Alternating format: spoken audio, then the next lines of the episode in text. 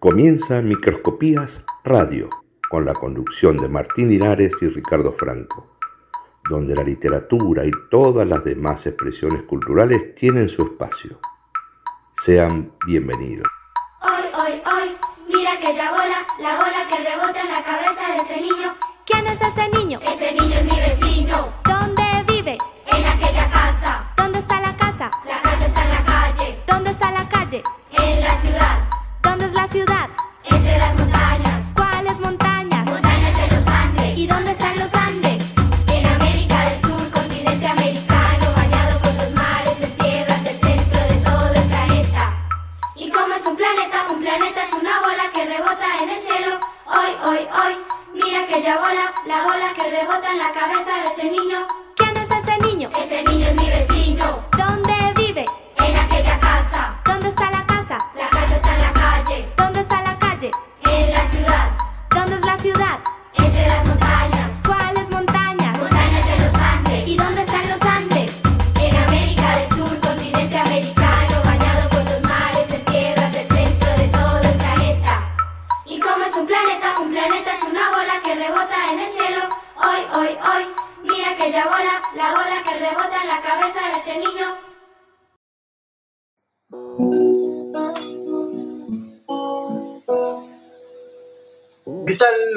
Buenas noches a todos. Bienvenidos al septuagésimo tercer programa de Microscopías Radio.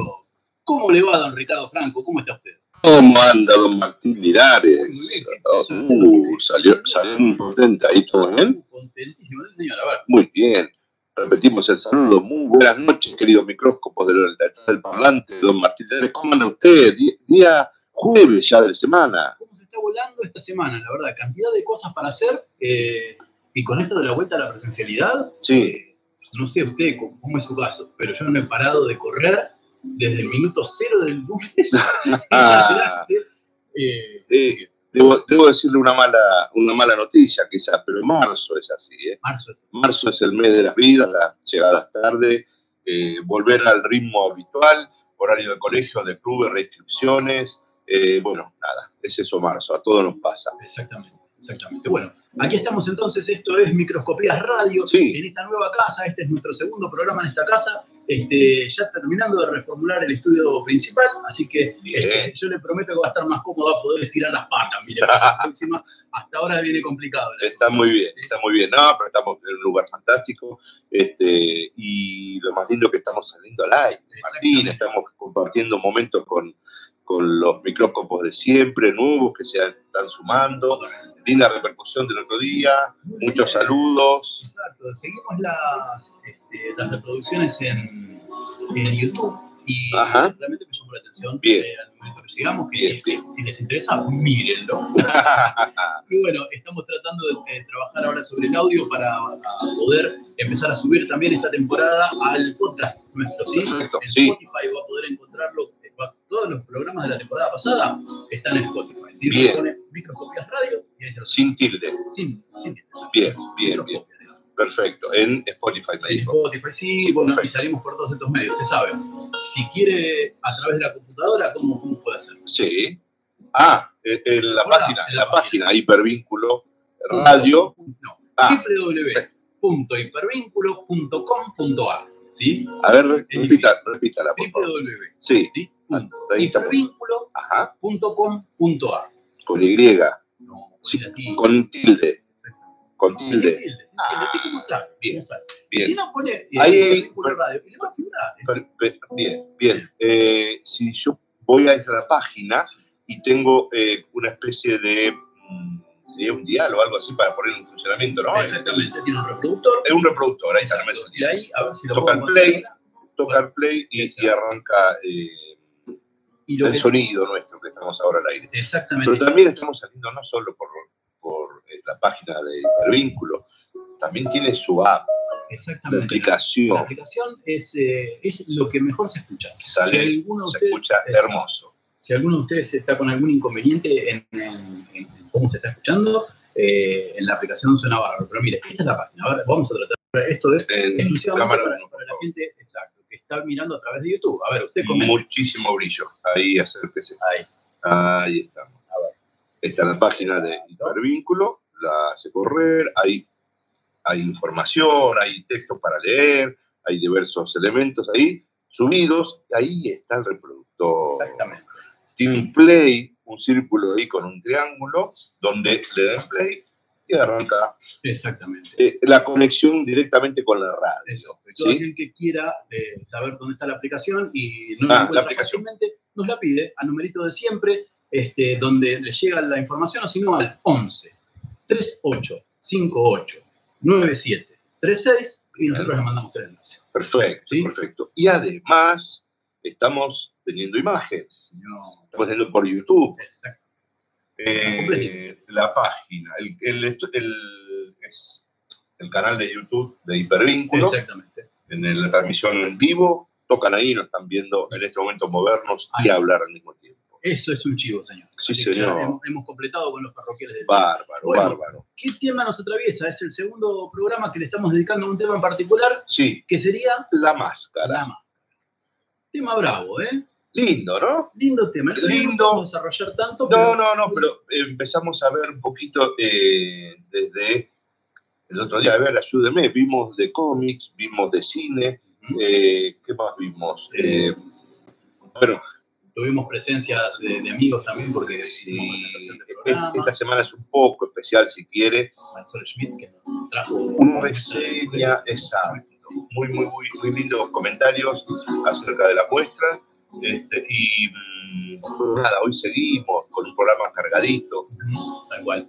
Hoy también eh, tenemos a nuestros amigos que los que no estuvieron la vez pasada y eh, Sí. después de eso, eh, y además vamos a a ver, hacer chivo, ¿vio? Vamos a vender lo- los programas. ¿Y que ¿Usted tiene algo que ver en alguno? tenemos, tenemos ganas de, de- de anunciar la, la programación nueva, ¿no? De, de la casa Hipervínculo. Así que vamos a estar este, comentando los programas que ayer ya salieron al- uno en vivo, va de- al aire. Mañana vienen otras, por- otras propuestas nuevas. En abril. En abril, hoy mismo a la noche sigue la continuidad de, luego de nuestro programa. Este, a ver, pero vamos a ir debutando a poquito. Bueno, me parece bárbaro. Bueno, ¿le parece si Sí. vestimos un poquito este programa y empezamos a hablar de la. ¿Para qué me trajo, digamos? ¿Le parece? Pero, claro, Ah, hombre. entonces.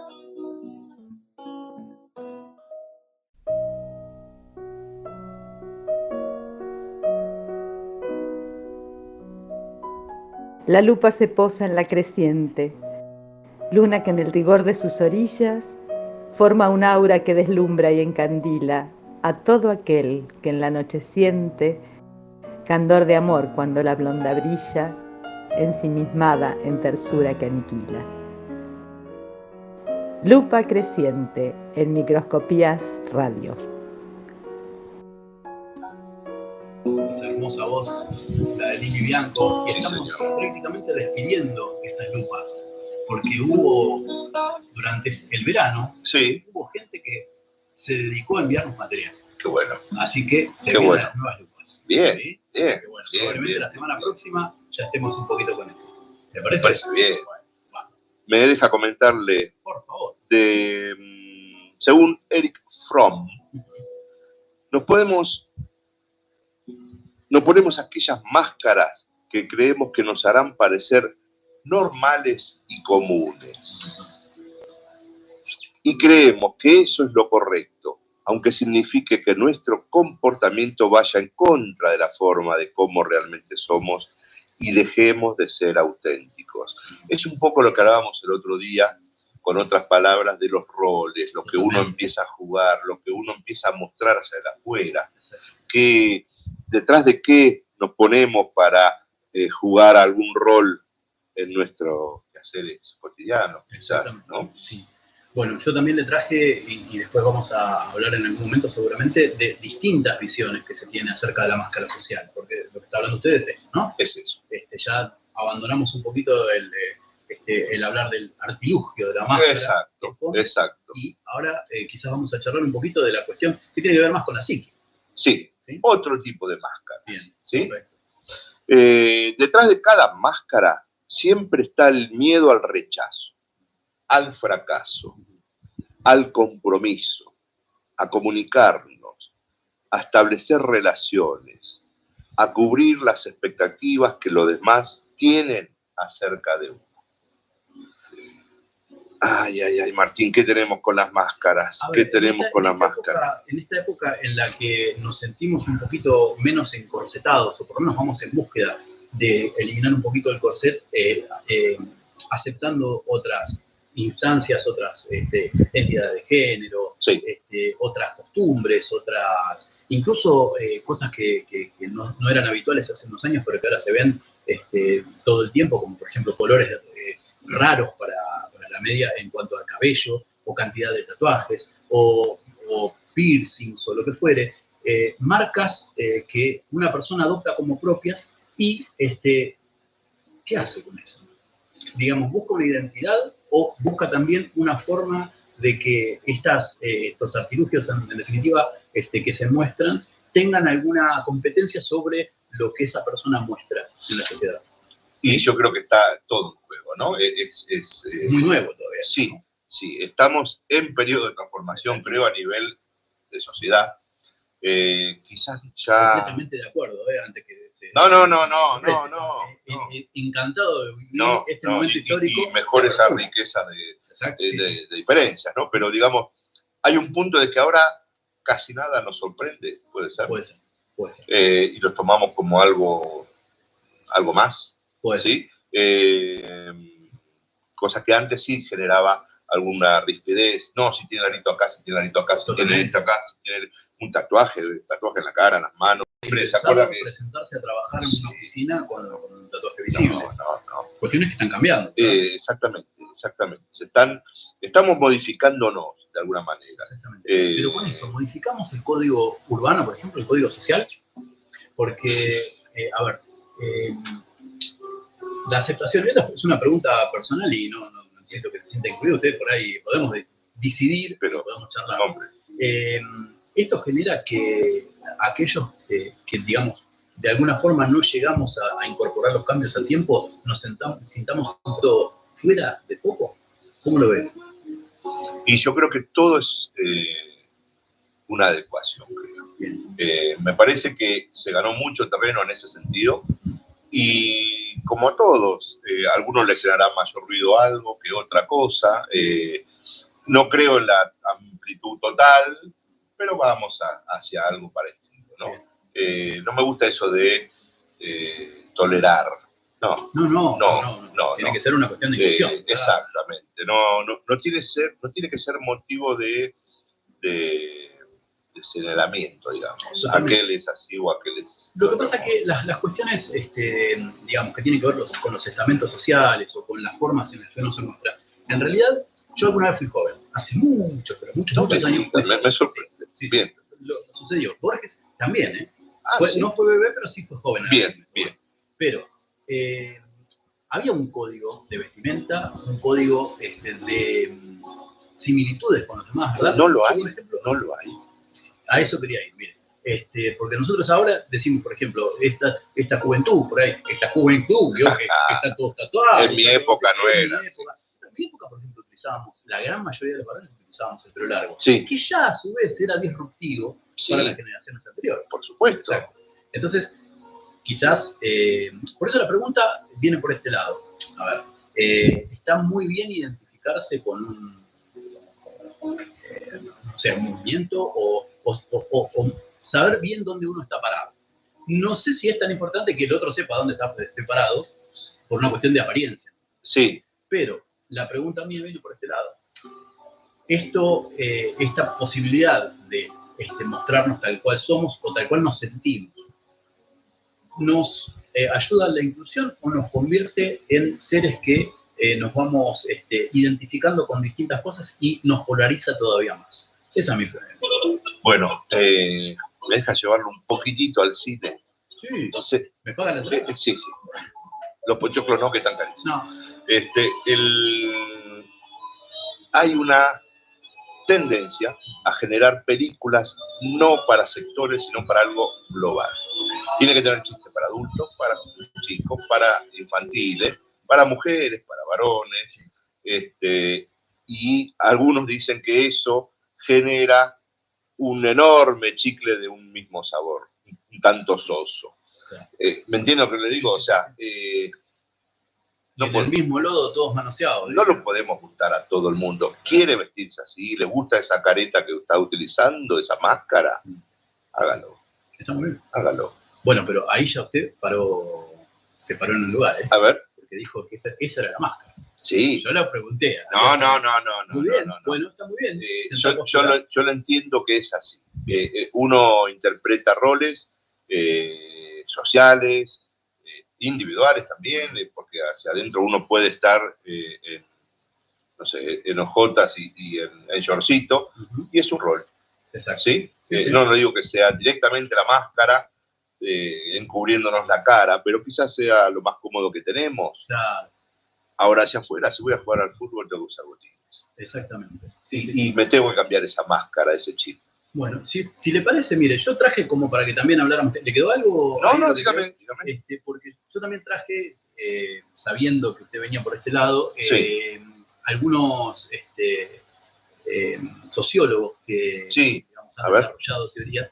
Y voy a volver sobre algo que usted ya comentó la vez pasada. Mire, voy a poner esto en, en cíclico, porque me entretengo con la charla y ya se me pasó de vuelta el, Perfecto, el- el temita musical. Pero no problema. este, estuve buscando eh, de dónde venimos a dónde vamos, ¿verdad?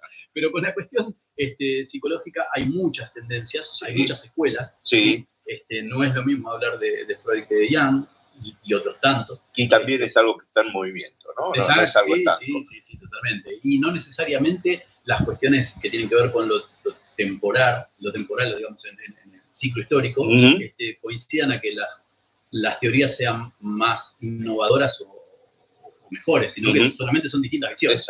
Este, y existe una posibilidad de difusión muchísimo más amplia quizás de la que Sí. hubo en su momento. Sí. Bueno, pero yo me quiero parar eh, en, un, en un par de cuestiones. Por ejemplo, usted el otro día comentó este, eh, lo de persona, que en latín significa máscara, significa arquetipo.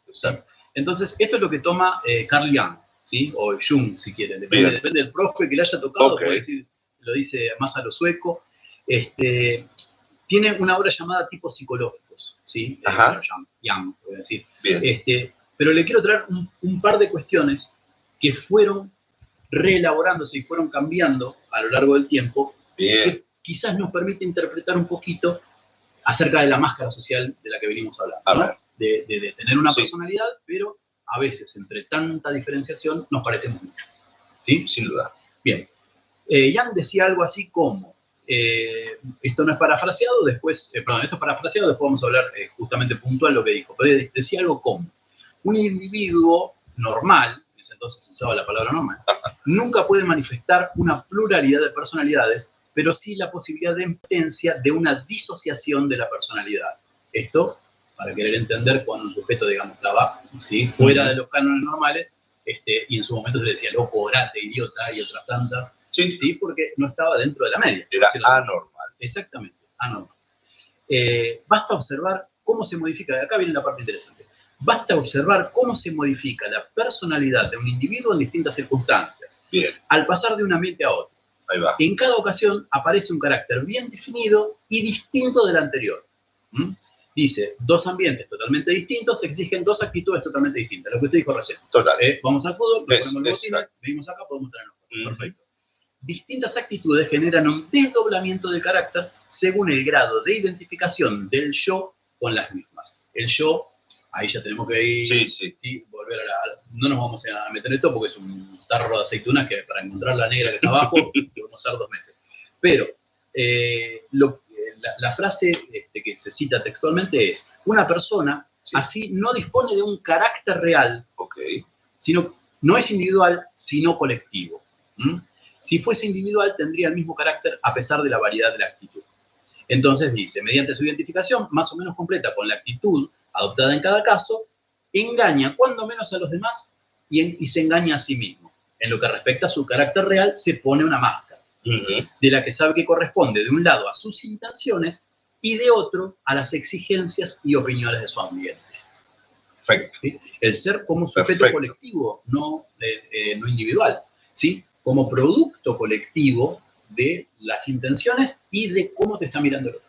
Totalmente. Eso dice Yang. Totalmente. Y dice, la, ojo, esto, esto es, es toda esta parte que habla eh, en, en profundidad Yang, eh, está hablando en la relación más que nada con los objetos. La relación con los sujetos va modificándose este, porque eh, la persona, digamos, la máscara, este arquetipo, necesita de la mirada, pero también la complementa. Perfecto. Para eso, si le parece, para no embrollar con tanto lío, Sí, señor. vamos a traer otros dos teóricos, después, porque no vamos a estar tampoco mancillándole los oídos a la gente, Por supuesto. pero vamos a hablar de Goffman y vamos a hablar de Cooley, que traen dos teorías complementarias a esta de Young, no contrarias, sino complementarias, este, por la cual podemos quizás poner un poquito de luz sobre esto de la, de la construcción de una máscara que es necesaria para afrontar la realidad en la que estamos. Dos, dos puntitos nada Sí. más. Eh, el uso de la máscara Mm. generalmente era para entretenimiento, Ujú, ¿sí? Sí. Que se acuerda que hablamos del teatro, de- del carnaval en Venecia, Claro. bueno, pero era algo hacia afuera, obviamente, y también hay una, una acepción de la máscara, lo vimos eh, eh, también con, con los superhéroes y, y- y otro tipo de, de- de ejemplos, que es para preservar la identidad. Bien. Sí, sí. Se supone que si, como decía usted, está entre casa, ¿está portando máscara? ¿O es siempre lo que decía eh, John recién, con el otro? ¿Se entiende? Sí. O sea, eh, ya sea para preservarse. pero Oh. eh, yo eh, entiendo que no, no necesariamente es una cuestión intencional. Yo, en el momento de ser padre, que tengo una conversación con mi hija, a pesar de no ser un tema serio, eh, tengo una postura. Sí. No Sí. es la misma que cuando Boca está empatando 0 a 0 con el equipo más chico del mundo. Y faltan cinco minutos. Exactamente. Sí, señor. Entonces, yo creo que no es una cuestión intencional, pero sí tiene que ver con el medio, ¿no? Sí, sí, sí. Hay, hay, hay algo de estimulación, ¿no? De- Claro. de- con el medio, y uno interno y, y el, y el hacia afuera. Totalmente. Eh, qué interesante, me gusta. Me Me gusta el tema de la Ahora, estamos tocando mucho tema fútbol. No hablemos más de fútbol, por favor, porque el domingo o sea, vamos a tener un No va a apagar el teléfono el domingo. El teléfono va a estar apagado todo el fin de semana. Eh, esto es Microscopías Radio. Este es un lugar para que vos eh, traigas tu opinión y nos cuentes qué te parece.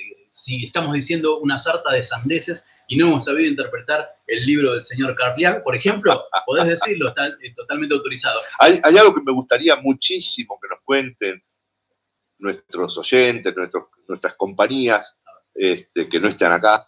Eh, ¿Qué están haciendo? Ah, bueno. ¿Sí? ¿En qué circunstancia estamos en compañía mutua? ¿Están Bien. tomando mate? ¿Están mirando la tele? ¿Están corrigiendo Claro. pruebas? No, pruebas todavía no.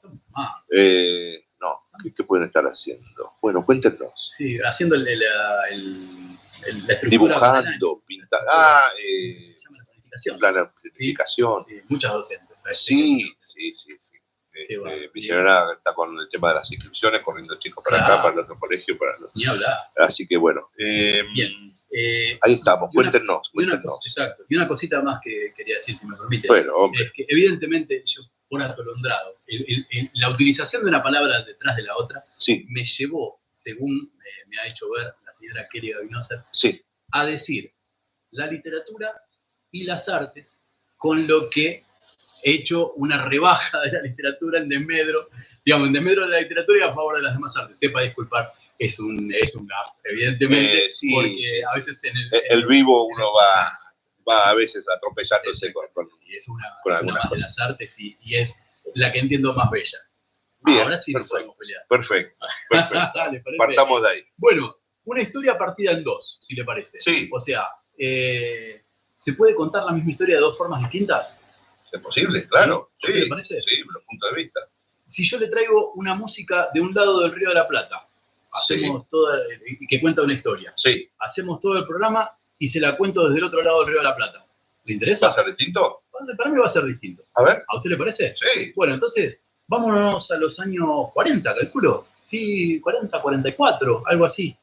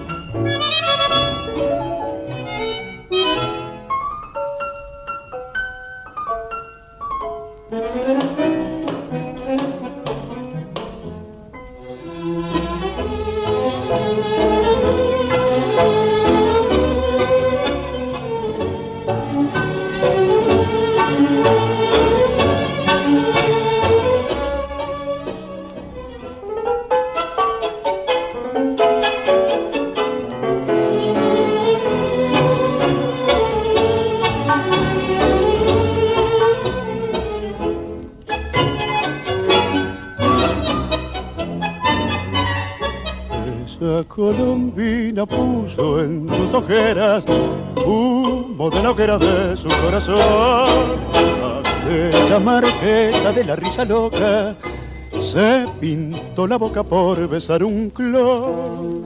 Cruza del palco hasta el coche, la serpentina, nerviosa y fina, como un pintoresco broche sobre la noche del carnaval.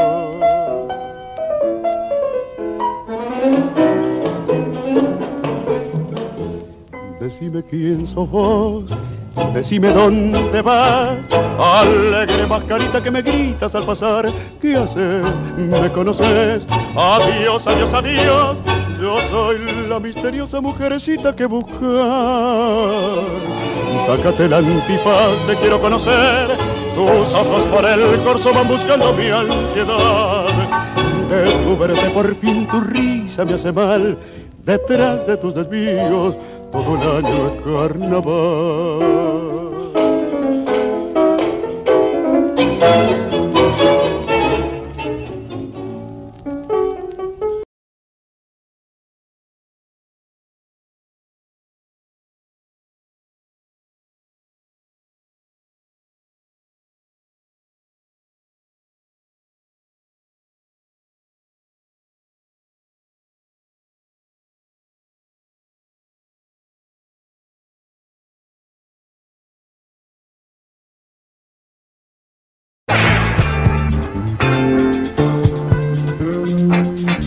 Microscopías Radio. Letras a flor de miel.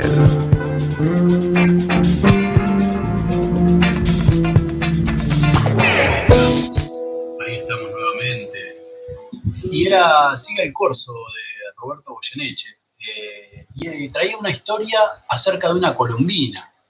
eh, y contaba acerca de esa damisela que este, en definitiva desaparece de, este, de- del corso, dejando esa sensación este, amarga, ¿no? De alguna forma.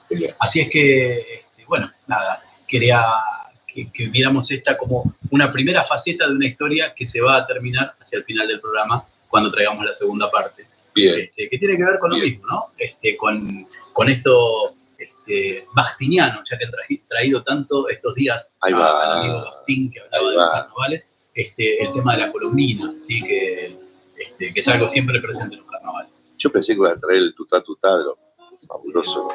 Sí, No, de los decadentes. para otro Bueno, momento. bueno, bueno, ¿Por qué no? Lo podemos arreglar cuando usted guste. Sí, señor. Bueno, pero eh, vamos a hablar serio ahora.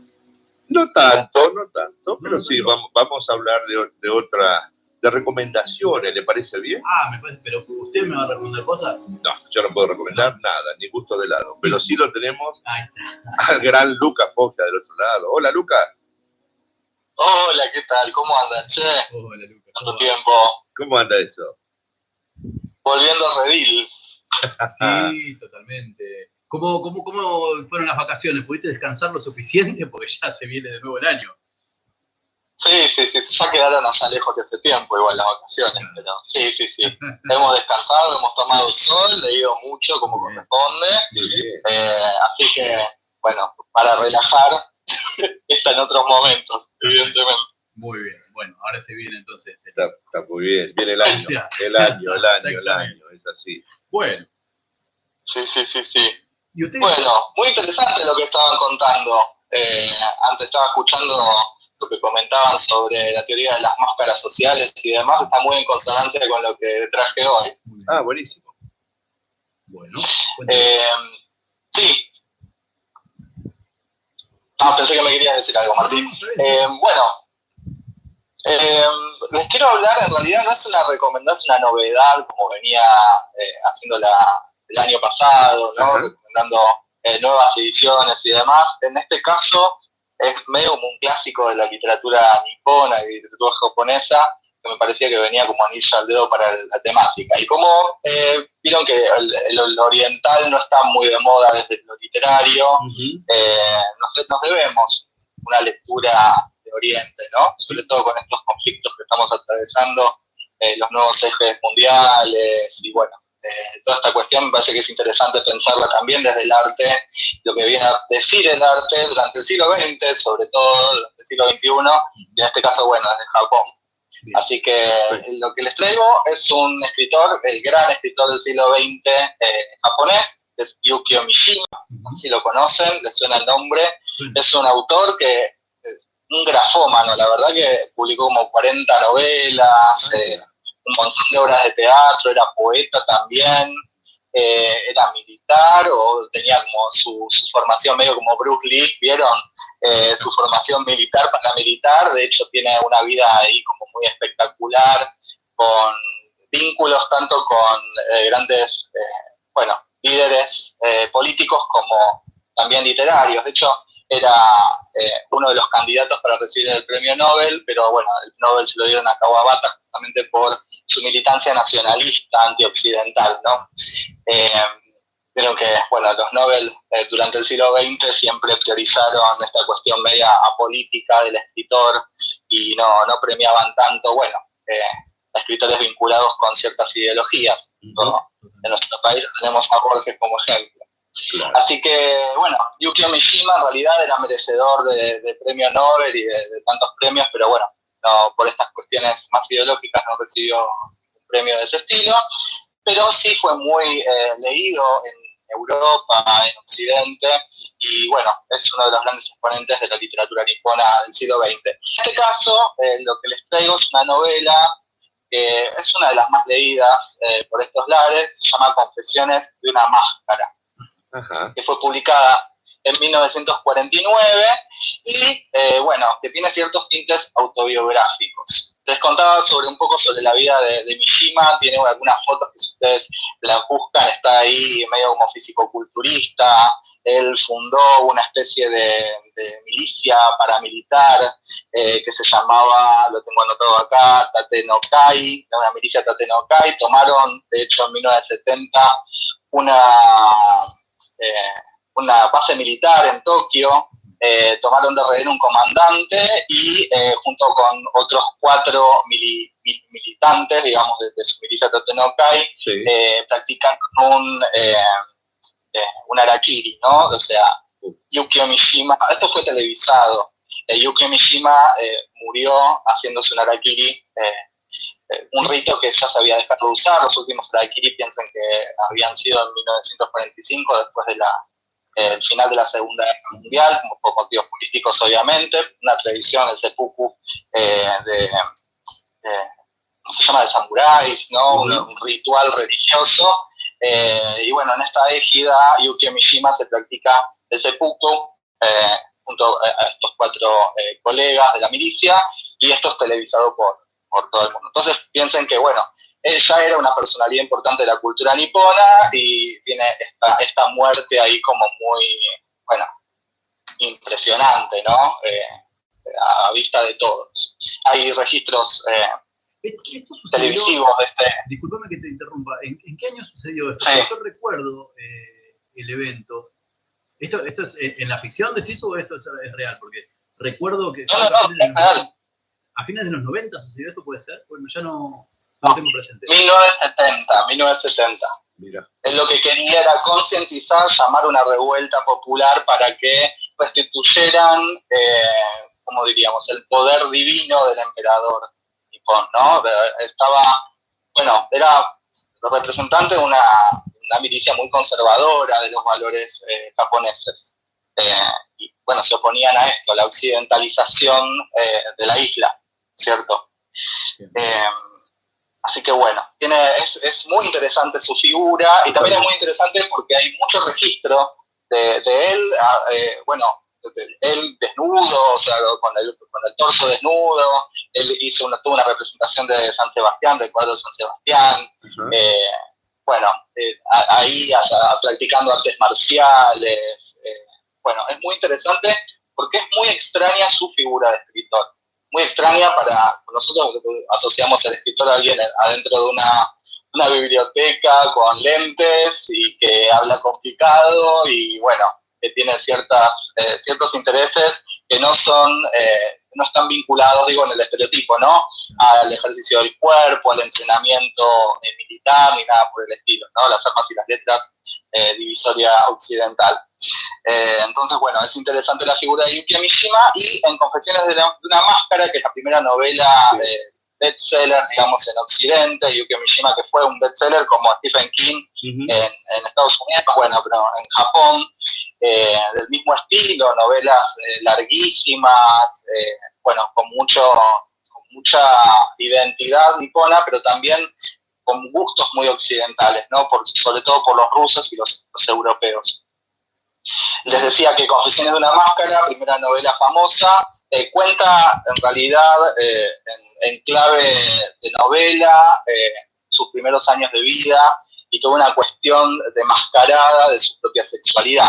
Eh, Chan, que es el protagonista, que en realidad es Yukio Mishima por algunos datos biográficos que se pueden comprobar, tiene, es, homosexual y no puede serlo en, esa sociedad, ¿no? La novela está ambientada entre los 30 y los 40, termina eh, post Segunda Guerra Mundial y todo su tránsito en esa sociedad japonesa, eh, una sociedad bastante, bueno, como la conocemos, ¿no? Bastante eh, jerárquica, costumbrista y demás, empieza a, quebrarse, digo, esa identidad, esa sexualidad, cuando empieza a crecer y empieza a ver que todos sus deseos, todo su, su, anhelo sexual no, no puede, no puede, no encuentra asidero, ¿no? En esa, en ese drama social.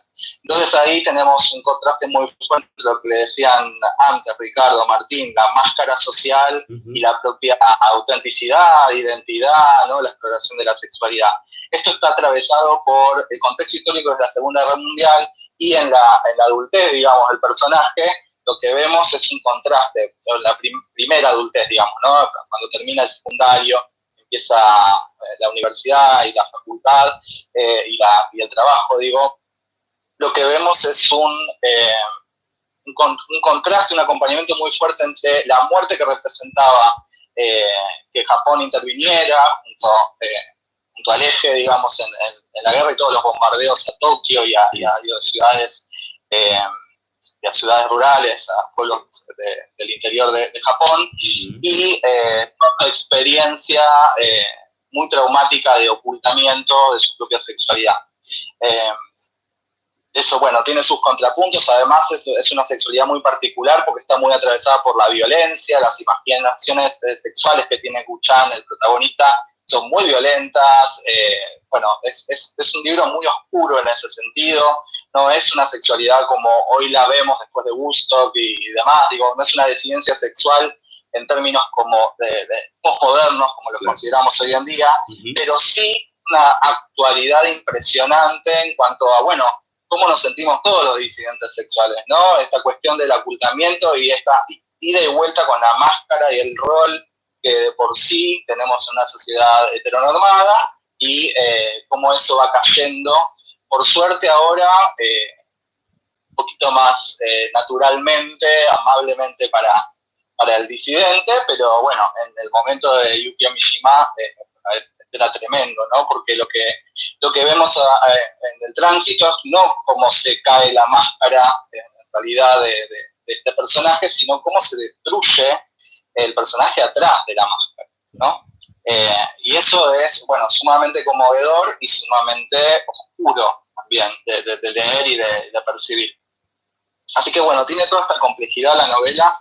Eh, no les anticipo el final ni nada, pero sí, lo, que, lo que sucede es que hay un procedimiento de la ficción, ustedes que, contaban a ver cómo contamos la ficción, es la anagnórisis. ¿No? Eh, no sé, uno va a ver Edipo Rey y, bueno, sabe, uno sabe que en algún momento Edipo va a, descubrir cuál es su verdadera identidad, ¿no? O, qué sé yo, no sé, está ahí el lobo, uno sabe que el lobo está disfrazado y que en determinado punto el, lobo va a sacarse el disfraz, la máscara, ¿no? ese procedimiento se llama agnórisis.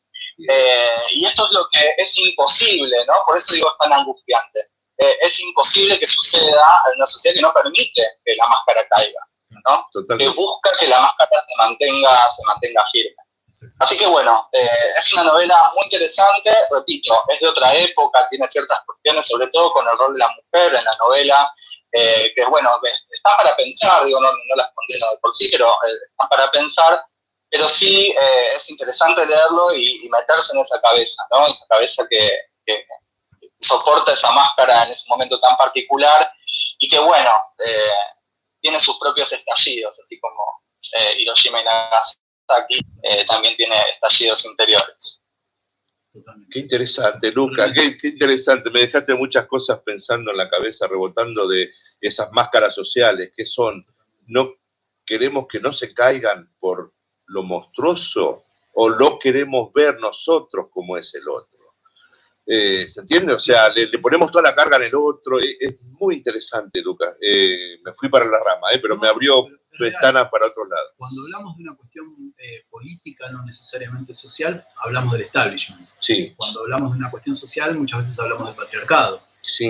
Y son figuras que ya están, digamos, en definitiva, tan estructuradas este, que se están erosionando, pero que, digamos, aparecen por momentos tan este, difíciles de, poder jugar o de, ofrecer alguna alternativa, que, bueno, abrir los ojos y encontrar todo este tipo de perlitas que nos van cambiando un poco la cabeza, ¿no? Porque nosotros no somos los mismos después de saber lo que fuimos aprendiendo. Total, total.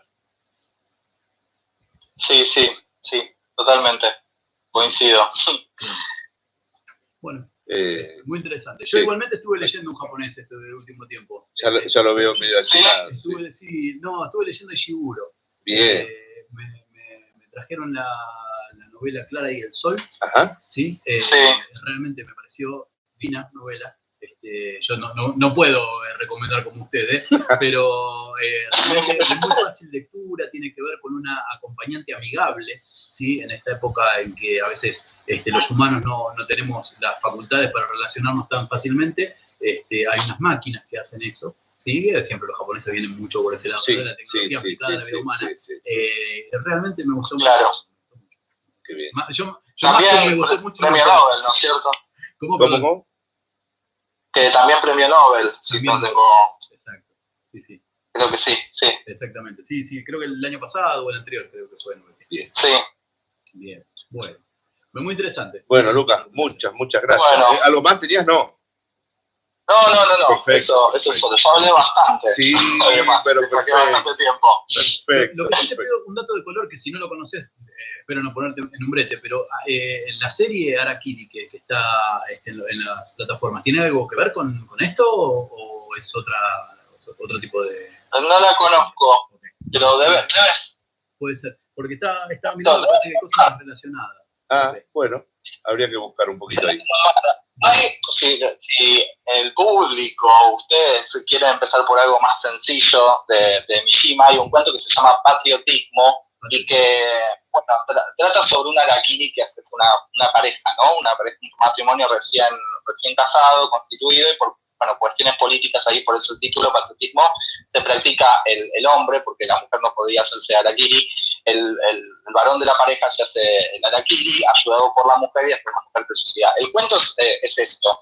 Eh, y bueno, después ese cuento, eh, Mishima lo, lo, lo filmó, es un cortometraje de media hora, que también se llama Patriotismo, el cual protagonizó eh, también el propio Mishima, eh, dirigió, eh, escribió guion y también fue protagonista. Entonces, uno no solamente tiene el registro histórico del Arakiri que se practicó, el seppuku que se practicó eh, Mishima en esta, en esta base militar, sino que también tiene cómo él estaba fascinado con este ritual y cómo él mismo en, en este, este cortometraje se puso en ese papel y se practicó eh, ficcionalmente un Arakiri. ¿no? Entonces, eh, por eso les digo, es como muy interesante también el recorrido que hace porque todo el tiempo eh, está como prefigurando su propia muerte, el propio Mishima. Entonces eso es muy interesante también de, de, leer, no porque seamos biografistas de, de, los autores, ¿no?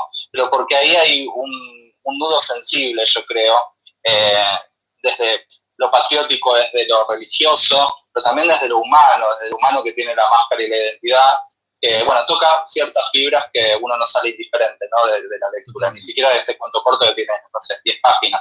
Totalmente. Eh, bueno, trabaja sobre eso. Eh, para todo aquel oído atento que Sí. quiere saber enseguida de qué se trata, yo siempre recomiendo un par de páginas en Ah, internet Ok. que- donde se encuentra literatura en forma eh, rápida y estabas hablando de justamente de este texto, Patriotismo, de Yukio Mishima, por ejemplo, lo pueden encontrar en Ciudad Se Va, con B corta, ¿no? Ciudad Se Va, ¿sí? Ujú. todo junto, este, punto .com, ahí está, entre otros lugares, este, lo encuentras muy fácilmente, así que eh, tarea para el lugar. Se pueden acercar a leer ahí. En la media horita que queda entre microscopías y el jueves blues, Sí. Bueno, me parece muy bien. Buenísimo, Bueno, Lucas, un placer tenerte este año nuevamente con nosotros y en vivo, a sí, vivo. a vivo. Muchísimas Un gracias. gustazo, un gustazo para mí. Bueno, Lucas, Bueno, nos vemos la Sigo semana escuchando. próxima. dale, gracias. Gracias por estar. un abrazo. Chao. Bueno, eh, la verdad que es un placer. Este, Uh, además, qué este, interesante. Me, me- me dejó varias Sí. cositas Sí, sí, muy, sí. muy lindas. Además, esta posibilidad de. Contexto histórico, ¿no? Eh, lo que pasaba, la... ah, qué, qué Yo recuerdo haber visto eh, cuando era chico, Sí. hace muchos, muchos años. Sí. Eh, una serie que hablaba bastante acerca del Había televisión en su Ah, época. sí, en realidad, bueno, uno iba atrás y movía la manivela Bien, y pasaban imágenes rápidas. Eh, ¿Recuerda el nombre, aunque sea Toshiro Mifune? Sí, claro. Una serie que duró muchos años llamada Shogun. Sí. Contaba justamente de las guerras japonesas y, de, y, bueno, de las distintas, eh, no me sale en este momento, este, las castas, no, no son las castas, bueno, ya, ya Está bien, pero, pero eh, la estructura de la sociedad. sí, sí, sí. Y ahí se practicaban arakiris, por ejemplo, este, obviamente, pero eh, daba por, por lo menos una densidad del peso que tiene eh, esa muerte, digamos, digna para un, para un combatiente como del Sí, soldado este, japonés de. ¿no? Y yo perdía el tiempo con Kung Fu, dígame. este. Eh, pero Foucault también tendría lo suyo, seguro. ¿Lo encontró el hermano? Nunca supe. Bueno, No. eh, tiene, tiene cosas para Sí, leer por ahí, ¿no? sí, Porque sí, mucha sí. gente nos está escribiendo. Muchas Está gracias qued- por estar Está ahí. quedando lejitos los, ver. los mensajes. Cuente, Si me permite, voy a ir ahora con los mensajes. Dele, dele, yo también tengo por acá. Marisol Smith dice, uh, qué, qué lejos. Buenas noches, Ricardo con la máscara de Spider-Man. Es lo mejor que me pasó en la semana. ¡No! Pobre semana. ¿Qué pasó? Bien. Mónica Pino dice, eh, hola, qué lindo escucharlos en la vuelta a casa después del trabajo. Mónica, ¿cómo va?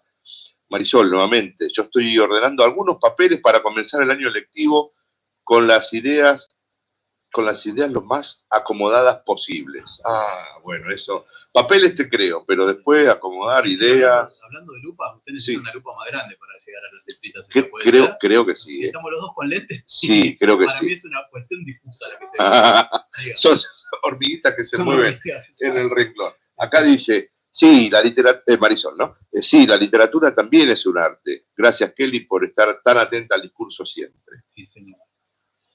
Mm, Silvana Galucho dice, buenas noches, tuve un meet junto a mi futuro compañero con la profesora Iliana eh, Gómez Gavinosen. Sí, que dictará la materia de reflexión en el lenguaje. Gente que se incorpora, este, además, y gente que se incorpora a la programación de la radio también. Silvana Galucho, acuerde, recuerda ese nombre, ¿eh? Sí. Debe, va a tener novedad. Muy bien.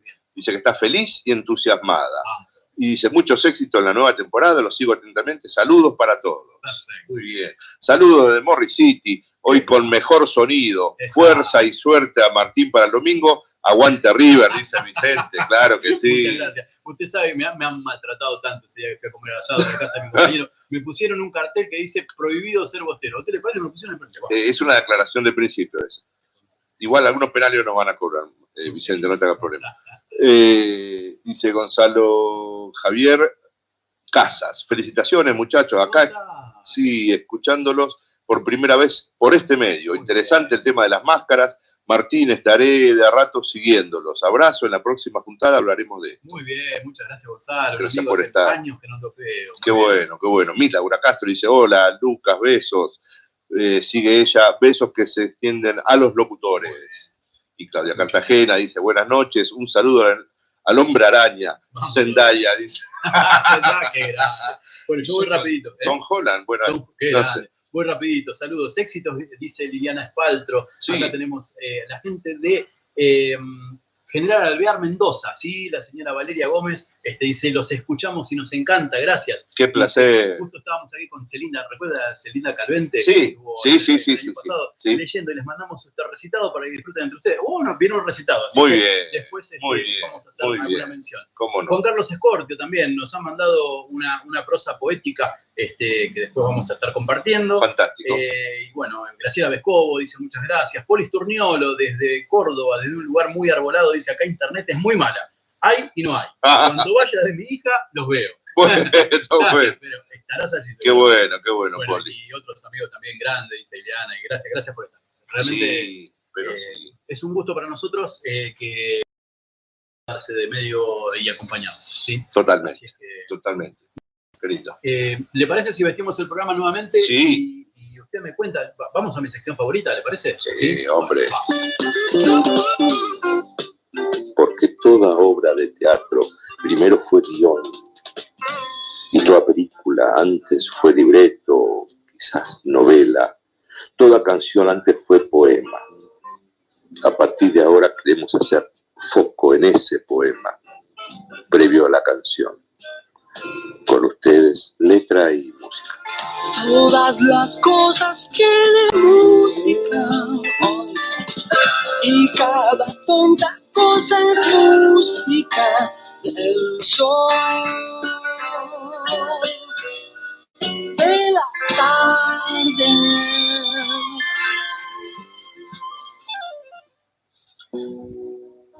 Todo es música, decía el flaco Espineta. Y hoy lo que traemos, el recorrido es de una banda este, británica, Iron Maiden. Muy ¿Sí? bien. ¿Me recuerda? Sí, señor. Sí, fue creada ya por 1975 y sigue vigente hasta el presente. Tenemos un fanático del staff. Sí, sí, claro, claro, claro, claro. Exactamente. Muy bien. Eh, bueno. Iron Maiden, Sí, sería claro. eh, justamente la dama de acero. ¿sí? y creo que usted va a contar por qué, ¿no? Seguramente lo tiene ahí. A ver, ahora, ahora va- va- vamos, a ir recorriéndolo. Este, en este caso, mm, ah, bueno, le estaba contando la banda, sigue este, por estos días este, con, con su trayectoria, recorriéndose, trabajando, tiene más de 100 millones de discos vendidos. ¿sí? Eh, durante, fue, siempre fue identificada por su famosa mascota, Exacto. ¿sí? ¿Cuál es su nombre? Eddie the Head, Exacto. ¿sí? Un personaje antropomórfico que ha aparecido en la gran mayoría de las portadas de sus álbumes y sencillos, así como en sus presentaciones en vivo. Eh, a veces futurista, a veces este, en retrospectiva, a veces vestido de demonio. Bueno, Eh, esa especie de, de- de imagen, que ahora, eh, si quieren, lo pueden relacionar un poco con lo que es Gorilas, ¿no? Es esa, claro, esa imagen Sí. eh, emblemática de la banda, Bueno, que la iban vistiendo de acuerdo a la época este, de lo que querían expresar. Lo que traemos de la banda es Fantasma de la Ópera. Es una canción de la banda lanzada allá por 1980 en el álbum Iron Maiden. Y la, la canción dura 7 minutos 20. Epa. Vamos a ver cuánto podemos recorrerla.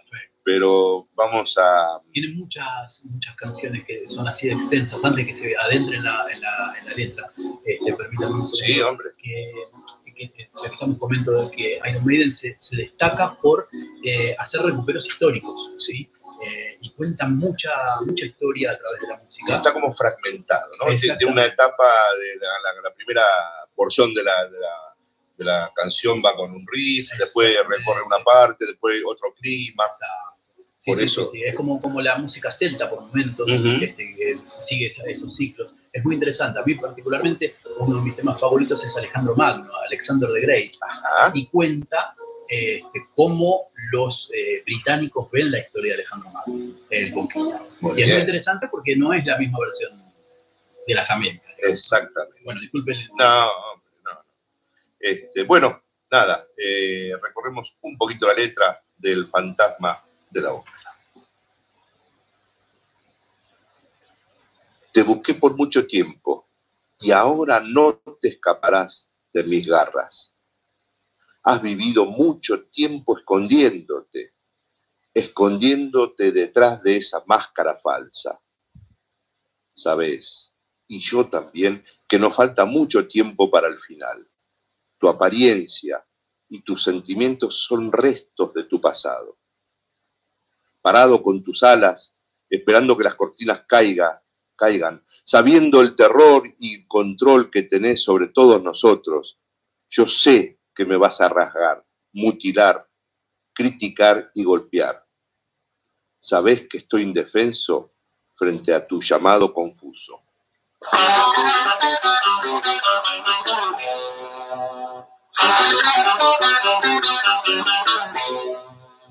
Thank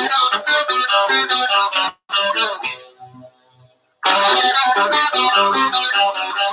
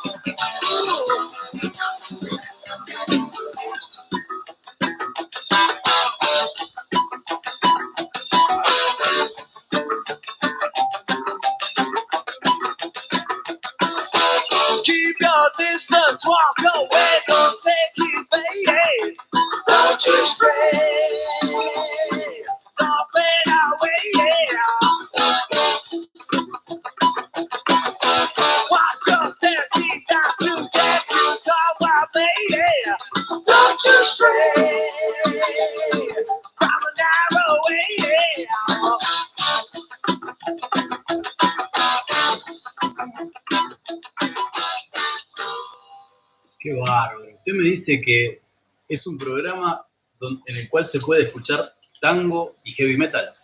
Sí, Mire usted, pero ¿por qué no? cosa Por- rara. no, no todo es música. Sí, sí. Todas las cosas tienen música, dice el gran amigo. Se puede. Sí, Qué todo. interesante, todo, realmente. todo. O sea, eh, nosotros nos quedaríamos escuchando el temita pero sabemos que hay gente que no, no tiene el mismo estilo, así que bueno, los invitamos a que descubran. Pero sí es, es traerle, siempre no insistimos en eso, en traer a, a- a que degusten. Claro. Sí, señor. Parece bárbaro. Bueno, mire, vamos más Eden. Acá dice, mira, Lucas Burgos, un, un amigo este, que está de otro lado, mire, está en, en zona sur, allá por Turdera City, Ajá. está escuchando el programa. Muy bien. Eh, bueno, eh, hablábamos el otro día de esta, esta novedad que se nos ocurrió, Sí. que yo sé, usted, yo sé que usted ya sabe, decía la canción, ¿no? Ajá. Eh, eh, usted me dice que el cenit solamente es del sol, pero lo- lo- nosotros tomamos a los astros en general. Bien. cuando hablamos del cenit. Entonces, Ok. Porque usted me, me dice, poneme una luz cenital. Usted en este momento tiene una luz cenital, Sí. ¿sí? Correcto, ¿No? Exactamente. correcto.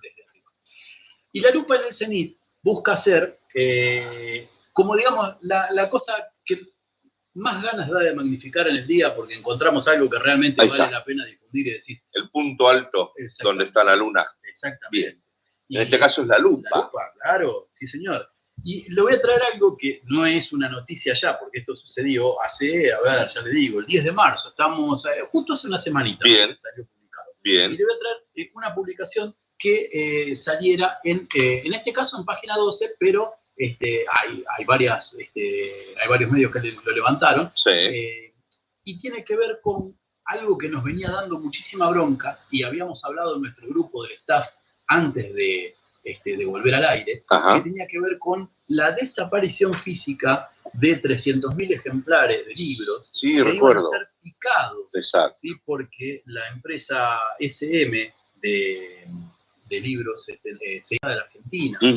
Entonces, eh, al irse de la Argentina, eh, los libros que ya estaban publicados no tenían, eh, digamos, no son una cuestión de derechos, vaya a saber cómo son. Lo cierto es que ya estaban impresos y no, no se iban a seguir vendiendo. Sí. No solo eh, se iban a retirar del Sí. mercado, sino que además se los iba a. ¿sí? Se los iba a reciclar como papel picado. Ok. Eh, y claro, eh, eh, SM, una, una editorial que ha hecho este, muchas ediciones últimamente, muy gráficas, muchos manuales de colegio, una editorial que estaba funcionando muy bien, que Sí. tenía este, escritores de primera línea, este, que también este, publicaba escritores este, más jóvenes, eh, había algunas, eh, algunos, unas secciones que estaban dedicadas justamente a eh, ampliar el público para, para ciertos escritores que quizás no eran tan conocidos al momento. Bien. Y eh, resultó que, bueno, apareció esto, este, anunciaba el cierre y la polémica era por la destrucción de los libros del depósito directamente.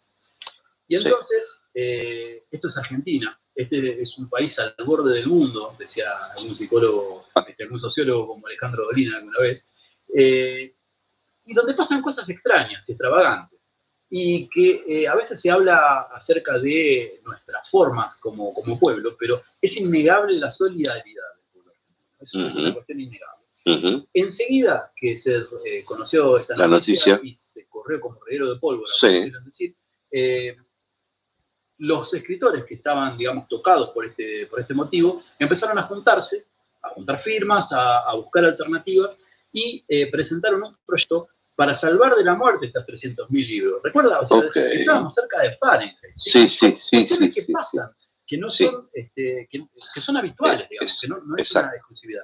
Pero pusieron sobre el tapete la necesidad de, ¿qué pasa? ¿Qué pesa más, lo comercial o que, por ejemplo, escuelas de frontera o bibliotecas que están alejadas accedan a libros que probablemente no tengan? Y en este caso, ¿no? Para esta empresa. Sí.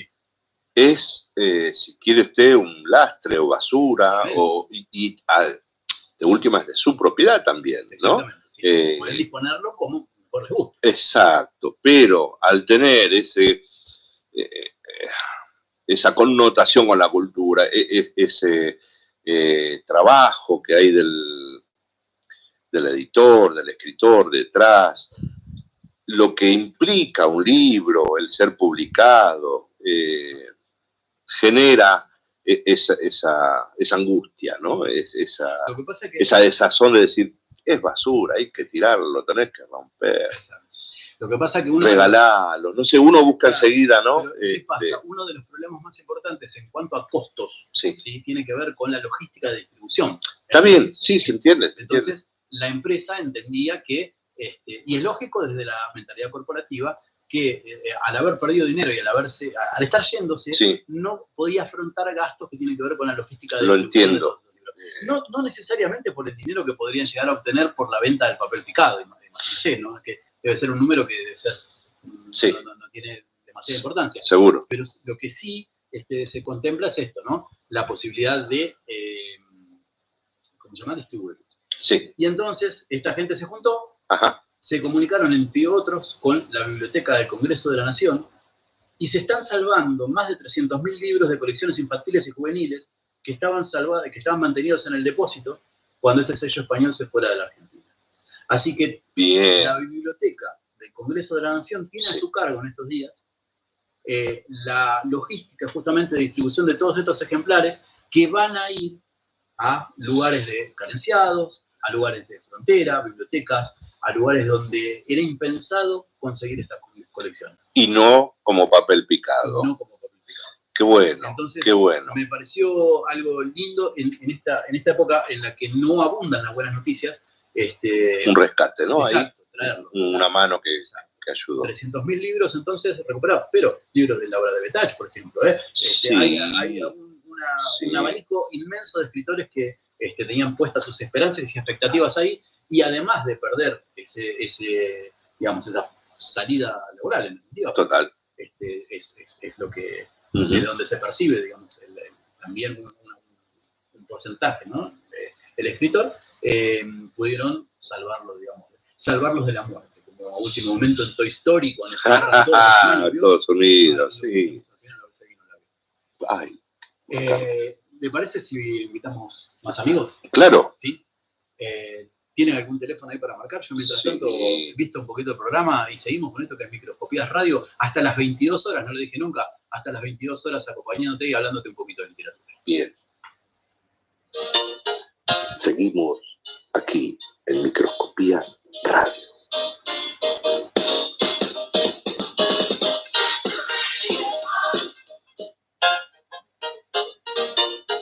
Seguimos aquí en Microscopías Radio.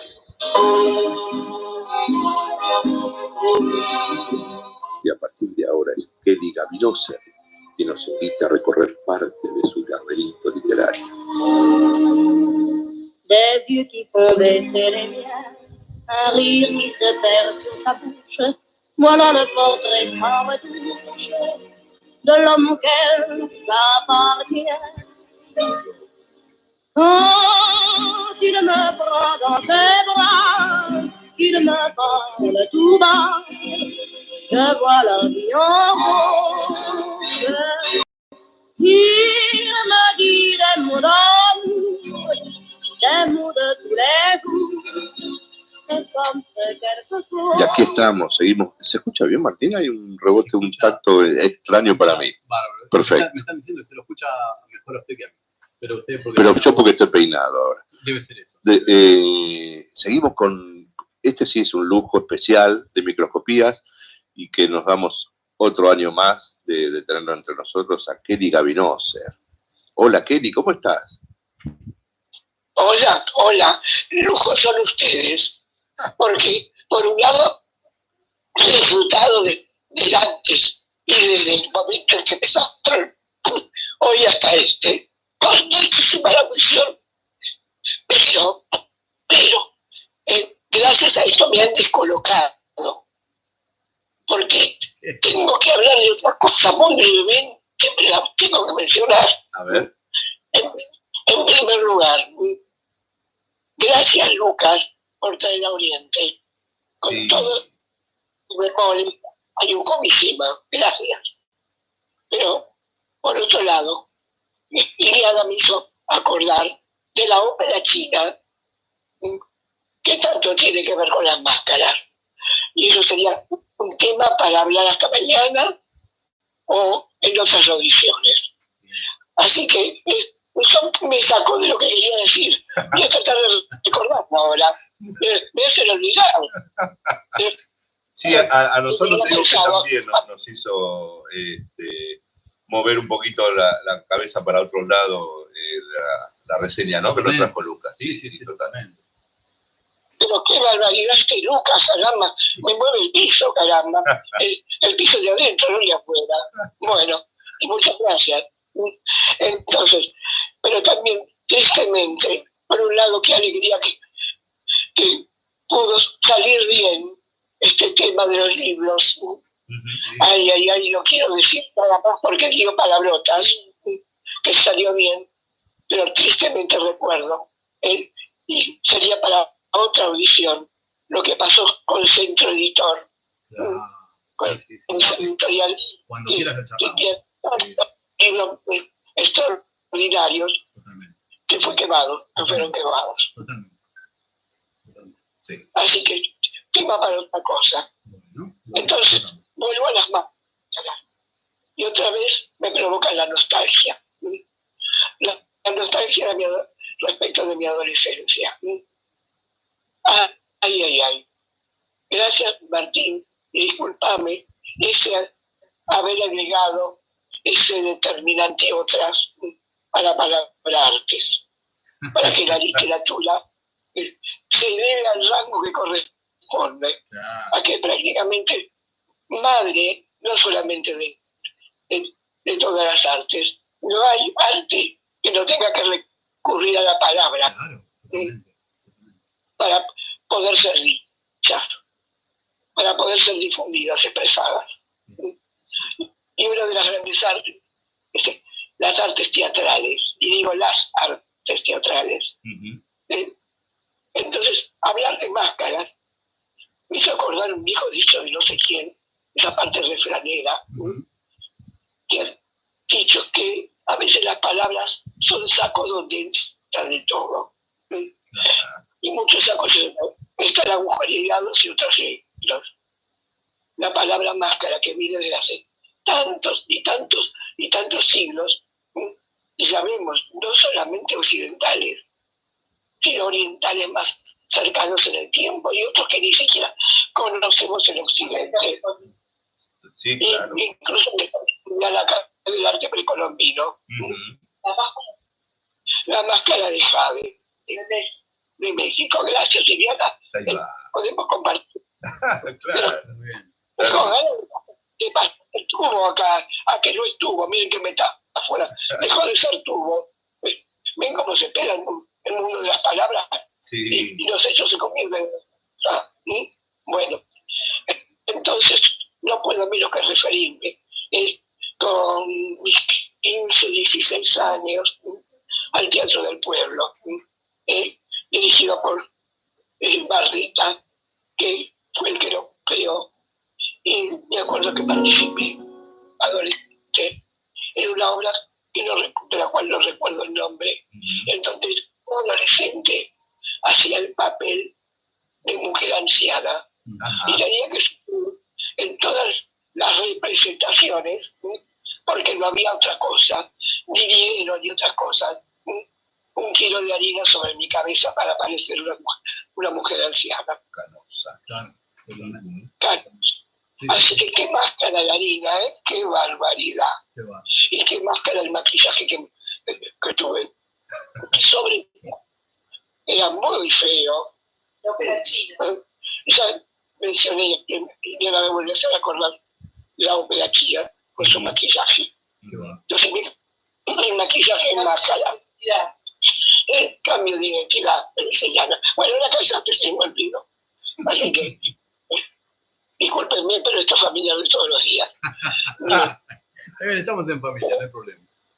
Pero de ahí, el, el, el teatro del pueblo, fundado por Barleta, Leonidas Barleta, que empezó a funcionar en el sitio físico que es el Teatro San Martín, y hacía teatro debate, y ese teatro debate partía del pensamiento, lógicamente, un diario que podemos llamar político o no, una parte de ese diario socialista, llamémoslo así, le demos el nombre que tuvo en la época, que era el llamado Teatro de Ideas.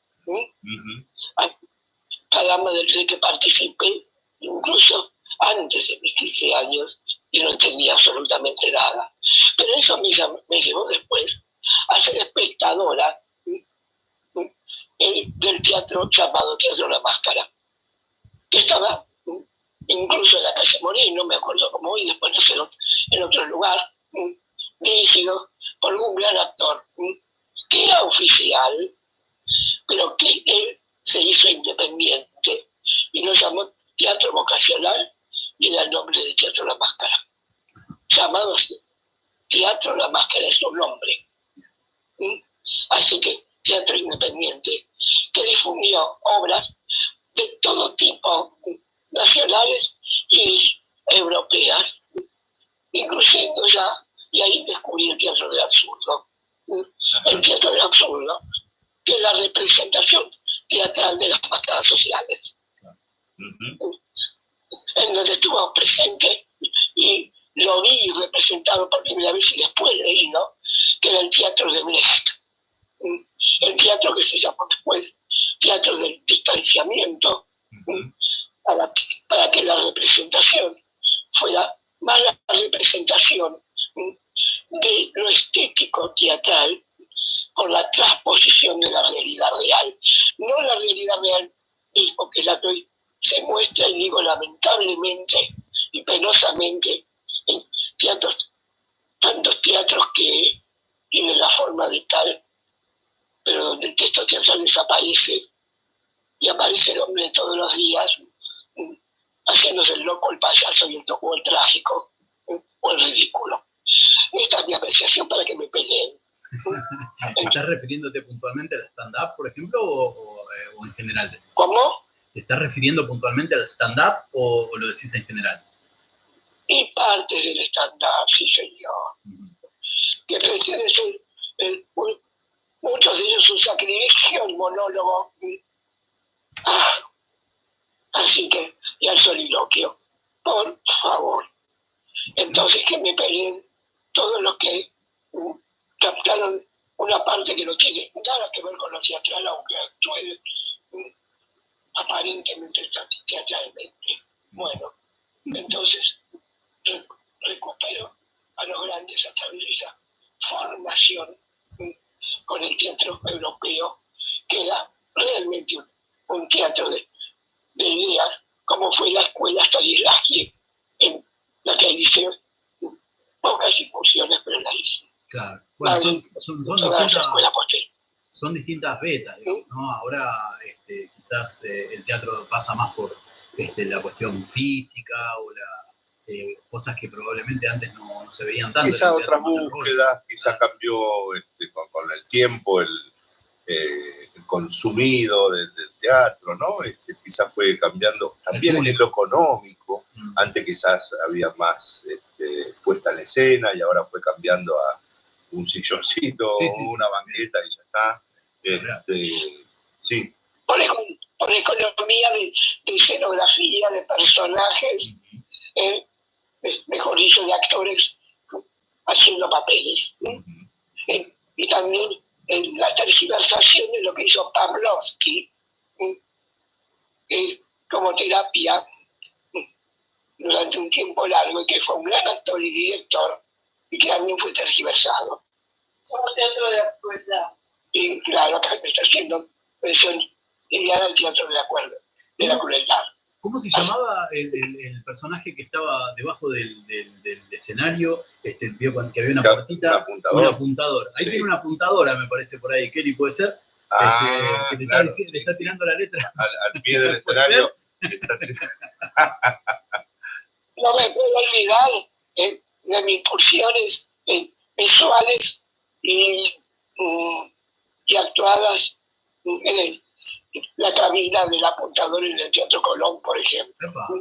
Mirá, Ay, ah, no. Bueno, y no me puedo olvidar, gracias, y lo menciono, a mi primer profesor de griego en La Plata, Guillermo Tile, que se dedicó muchísimo ¿sí? al teatro griego, especialmente a la, a la tragedia griega, que es madre de la tragicomedia y, y de la otra parte de la comedia, que tenía, él tenía, donde participé, en la radio municipal, que se llamó Las Dos Carátulas. Ah, sí. Las dos caras de Jano. Así que me Todavía explicaba y, y yo. Así que, y, y no con esta voz que tengo ahora. Así que, Kelly, te, te pusiste eh, en varios roles, eh, representaste varios roles, te pusiste varias máscaras. ¿Cuál fue la que más te gustó representar?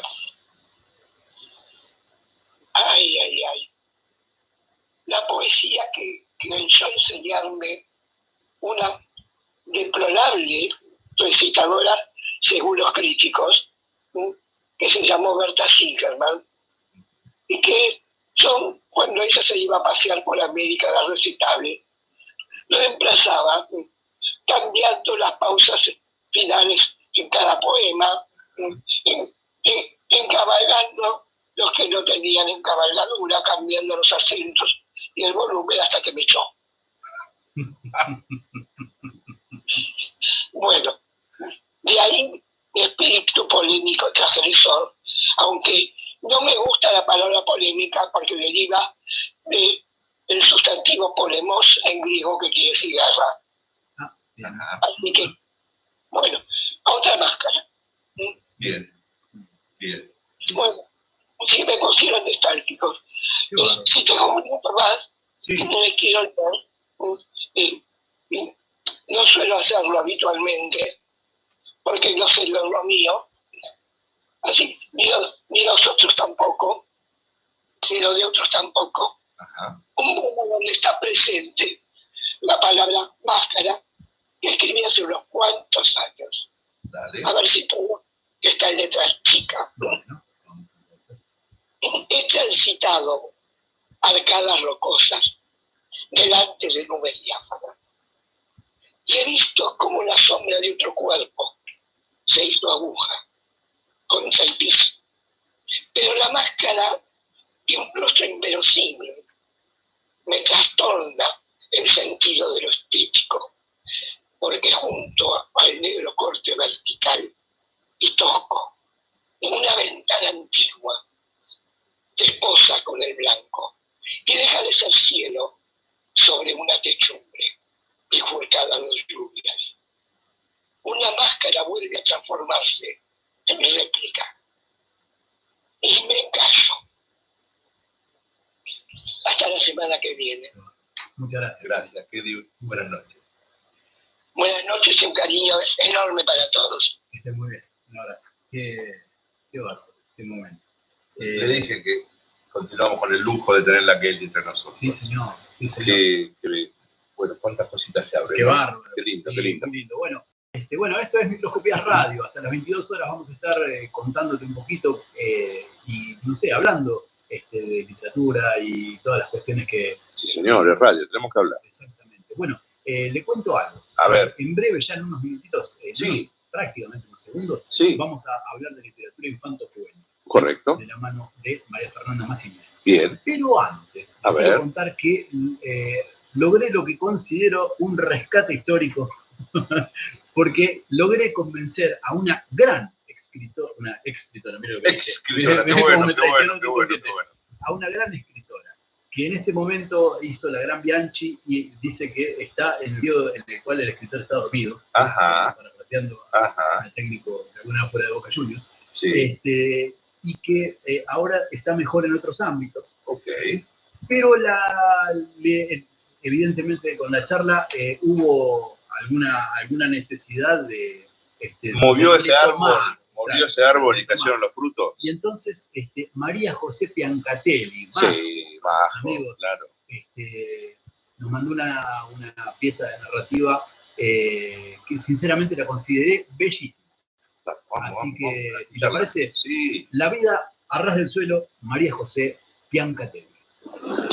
La vida al ras del suelo, cuento. Parece un zaparrastroso, dice mamá mientras camina taconeando sobre las veredas de ladrillo. Yo voy dando saltitos para alcanzarla con mis piernas cortas. Ella insiste, Bigote es un zaparrastroso, porque siempre está engrasado y vive entre la mugre de los chanchos. A mí los chanchos me dan miedo, pero me gusta el jamón del sándwich con pan casero y los pastelitos de batata que hace la tía cuando vamos de visita. En mi casa somos todos limpitos, siempre las manos con olor a jabón, siempre el peinado tirante, siempre los zapatos lustrados. No nos ensuciamos ni con las tortitas de azúcar negra. Hay que ir limpio por la vida, dice mamá. Mirá si te caes en la calle. Te llevan al hospital y el doctor te ve hecho un zaparrastroso. ¡Qué vergüenza! No corras que te vas a caer, me grita. Pero no la escucho porque quiero llegar rápido al zaguán con el banco de piedra fresca. En mi casa somos todos sordos, como papá, que tampoco escucha cuando mamá grita porque la torranta de enfrente muestra el culo desde la ventana. Entonces ella llora, me mira y dice, igualita papá. Dos, tres saltos más y ¡zas! Me desparramo en la vereda. Me queman las manos y lloro. Mamá me levanta de un tirón y me mira las rodillas peladas que parecen dos frutillas maduras. Rodillas zaparrastrosas. Sentencia.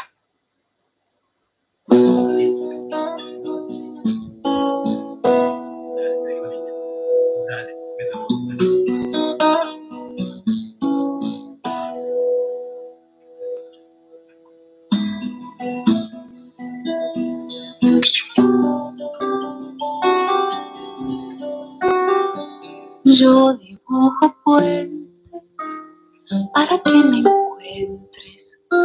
Ponemos voz y oído a la literatura infanto-juvenil. El puente y el vínculo lo propone María Fernanda brillantes, puentes de madera con lápices. Piedra Libre María Fernanda detrás de un libro. Piedra Libre, Piedra Libre María Fernanda, ¿cómo estás? Muy bien, muy bien. ¿Qué tal ustedes? La verdad que los felicito. Este, va, va muy bien, va muy bien este, este nuevo comienzo.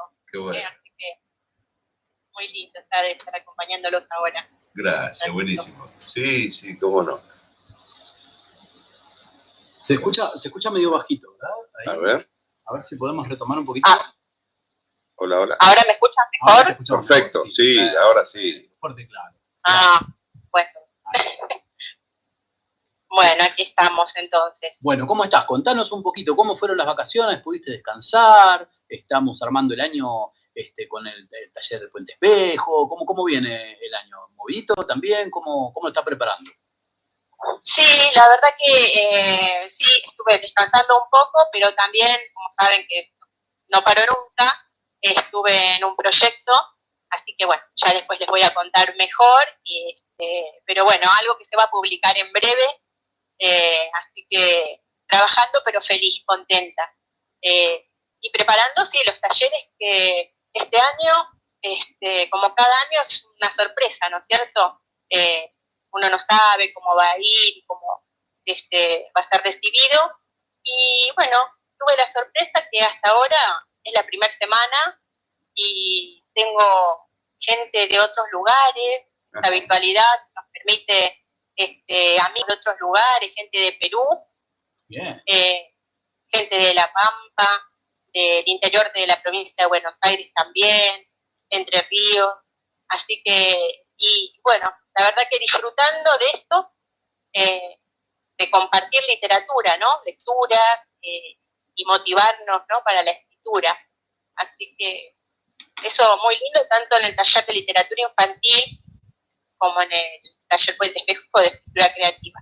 Este, bueno, yo disfruto un montón de hacer eso. Y, bueno, y la gente nueva también muy linda, muy, muy enrique- enriquecedor todo, eh, porque voces nuevas, voces diferentes, así que con eso estoy muy, pero muy movilizada, le dedico muchísimo tiempo, este, así que disfrutando de los talleres y bueno, este, y la literatura infantil siempre, ¿no? ¿Sabes qué pensaba justo en, eso de las voces, ¿no? Porque uno recorriendo o, o conociendo, escuchando voces, decides, eh, por ahí identifica de qué zona es cada persona y tal. Eh, debe pasar también ese, esa melodía distinta al escribir por, por, por los textos, ¿no, María Fernanda? Exactamente, todos, todos le encuentran un condimento diferente eh, y poder decirlo, ¿no es cierto?, en un espacio donde vos te sentís cómodo. Por ejemplo, estas dos chicas de Perú Sí. eh, no se conocían, se conocieron en el taller, este, vinieron de diferentes lugares eh, y bueno, y escucharlas y ver eh, cómo nos ven ellos, ¿no?, cómo ven a nuestros autores, que no los conocen y poder hacer que conozcan a María Elena Walsh, eh, y a Elsa Bornemann, y a Petetti, y a un montón de autores que tenemos, este, a mí me encanta. Este, así que, bueno, ya conoceré también cosas de Claro. autores, ¿no? Sí, sí, por también, supuesto. Pero es muy lindo, muy lindo. Qué bueno, qué bueno, qué bueno. Y la máscara, ¿qué tiene que ver en la literatura infanto-juvenil? Bueno, mucho, mucho de esto del carnaval, ¿no es cierto? Y yo no me quería repetir porque el año pasado, eh, bueno, yo me traía un montón de material este, para esto del carnaval y máscaras, también lo, yo lo, lo- lo había traído. Entonces, bueno, dije, bueno, ahí me di cuenta eh, que, por ejemplo, ahora les voy a tener que contar un poquito de este secreto que, que todavía está ahí en el horno, Ajá. que es un libro que estamos haciendo con eh, Honoria Celaya de Nader, que, que es una escritora tucumana, este, bueno, que trabaja muchísimo por la promoción de lectura también, y nos conocemos de la Academia de Literatura Infantil. Y bueno, hace un tiempo que las dos charlando, eh, salió el tema de, de María Granata, ¿no? De la autora. Y las dos hablábamos de su literatura infantil, que no es muy conocida, pero las dos la habíamos leído. Y las dos coincidimos en que era buen momento para, para mostrarla, para ponerla, eh, eh, las voces de toda la gente, ¿no es cierto? Eh, que sepan, que la relean, que vean su obra.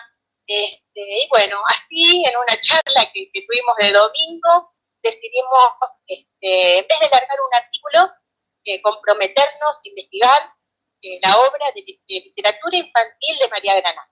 Así que en eso estuvimos todo el verano, eh, trabajando, investigando, y bueno, ya está en el horno, ¿eh? ya en pocos días sale el libro. Mirá, bueno, qué bueno. Bien. ¿Y presentación tenemos en puerta? Eh, bueno, en la Feria del Libro, en el stand de Tucumán, pero también queremos presentarlo antes de febrero, así que esto lo vamos a arreglar con SADE eh, ya también ya, ya, charlamos un poquito, así que bueno, falta definir esas cosas para que se presenten caseros, ¿no? Pues yo quiero que se presenten al lugar. Este, pero que, que, disfruté tanto leyendo y, releyendo a María Granata, porque, bueno, ya sé que tenemos que hablar de las máscaras, pero bueno, eh, eh, lo que yo encontré en su literatura es que a los chicos de hoy eh, les sigue gustando, porque ella eh, tiene una mirada muy luminosa eh, y que no tiene tiempo, no, no, tiene una época nada más, sino que es algo tan entrañable y tan del mundo, este, que, bueno, por eso, por eso hicimos lo que hicimos. Y en el libro, en un libro de 1985 que se llama 100 cuentos de María Granata para leer antes de dormir, editorial Filmar, este, encontré algo que podía traer hoy. Así que bueno, les traje Carnaval en el Bosque, eh, uno de estos 100 cuentos, el cuento número 92, está en la página 74, este libro está a la venta, está viejito, yo lo compré usado, pero eh, se puede comprar usado o nuevo, hay ediciones más nuevas, este, pero no tienen desperdicio ninguno de los 100 cuentos, cuentos cortitos para leer a la noche a los chicos, divinos. Eh, bueno, y si quieren les leo un, cuentito, este, el de Carnaval en el Bosque. Bueno, claro. Bueno, todo empezó cuando una langosta ladrona se disfrazó de cangrejo y anunció, ¡Es carnaval! Hubo un gran revuelo en el bosque, con hojas, raíces, piedritas, trozos de corteza, los animalitos más hábiles hicieron máscaras, se las pusieron, y ninguno pudo reconocerse. Una ardilla con careta de león ahuyentó a veinte conejos y a un ave zancuda que pasaba en busca de una laguna y que terminó disfrazándose de chimenea. A un bichito se le ocurrió disfrazarse de árbol. ¡Imposible! le dijo toda su familia los árboles son altísimos. ¿Acaso podrías estirarte metros y metros? Él lo intentó, pero no consiguió aumentar ni un medio milímetro de estatura. Quiero disfrazarme de árbol, insistía. Tanto lo repitió que vinieron todos los bichitos del bosque para complacerlo. Eran millones. Se pusieron unos sobre otros dar la impresión de ser un tronco delgado de dos metros de altura. Y los que eran equilibristas formaron las ramas. Y los de color verde las hojas. Y el árbol de bichito se puso a caminar. Anduvo un buen trecho. Algunas veces tambaleándose. Los de abajo, por supuesto, eran cascarudos. Y los demás arriba, esos bichitos que casi no existen de tan livianitos. Y de repente se oyó el silbato de un tren. Por el mismo camino por donde el extraño árbol avanzaba y en dirección contraria, aparecieron unas cuantas liebres disfrazadas de tren. La primera de locomotora, las demás de vagones. para no ser atropellados, los bichitos tuvieron que saltar y terminaron todos llenando los vagones del tren de liebre. Se deshizo el disfraz de árbol, pero ellos no se, no se afligieron porque se pasaron siete días paseando, el tiempo que duró el carnaval del bosque. Es uno de Muy bueno, bien, muy bien.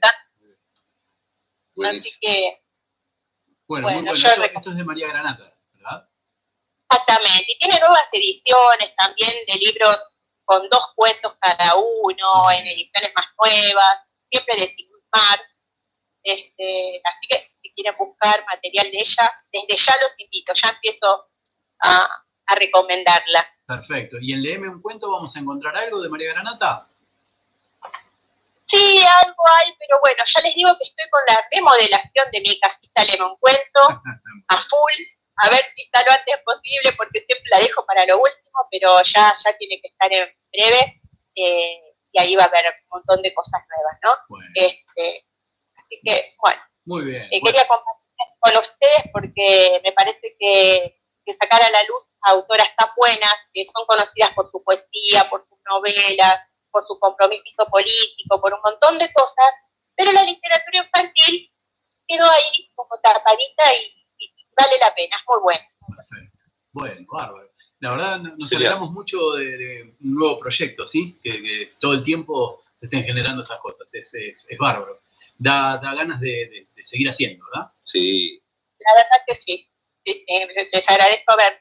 Nunca no lo comenté todavía en ningún, en ningún lugar, pero ya me animo porque, bueno, Primicia. Sí, la exclusiva la tenemos acá.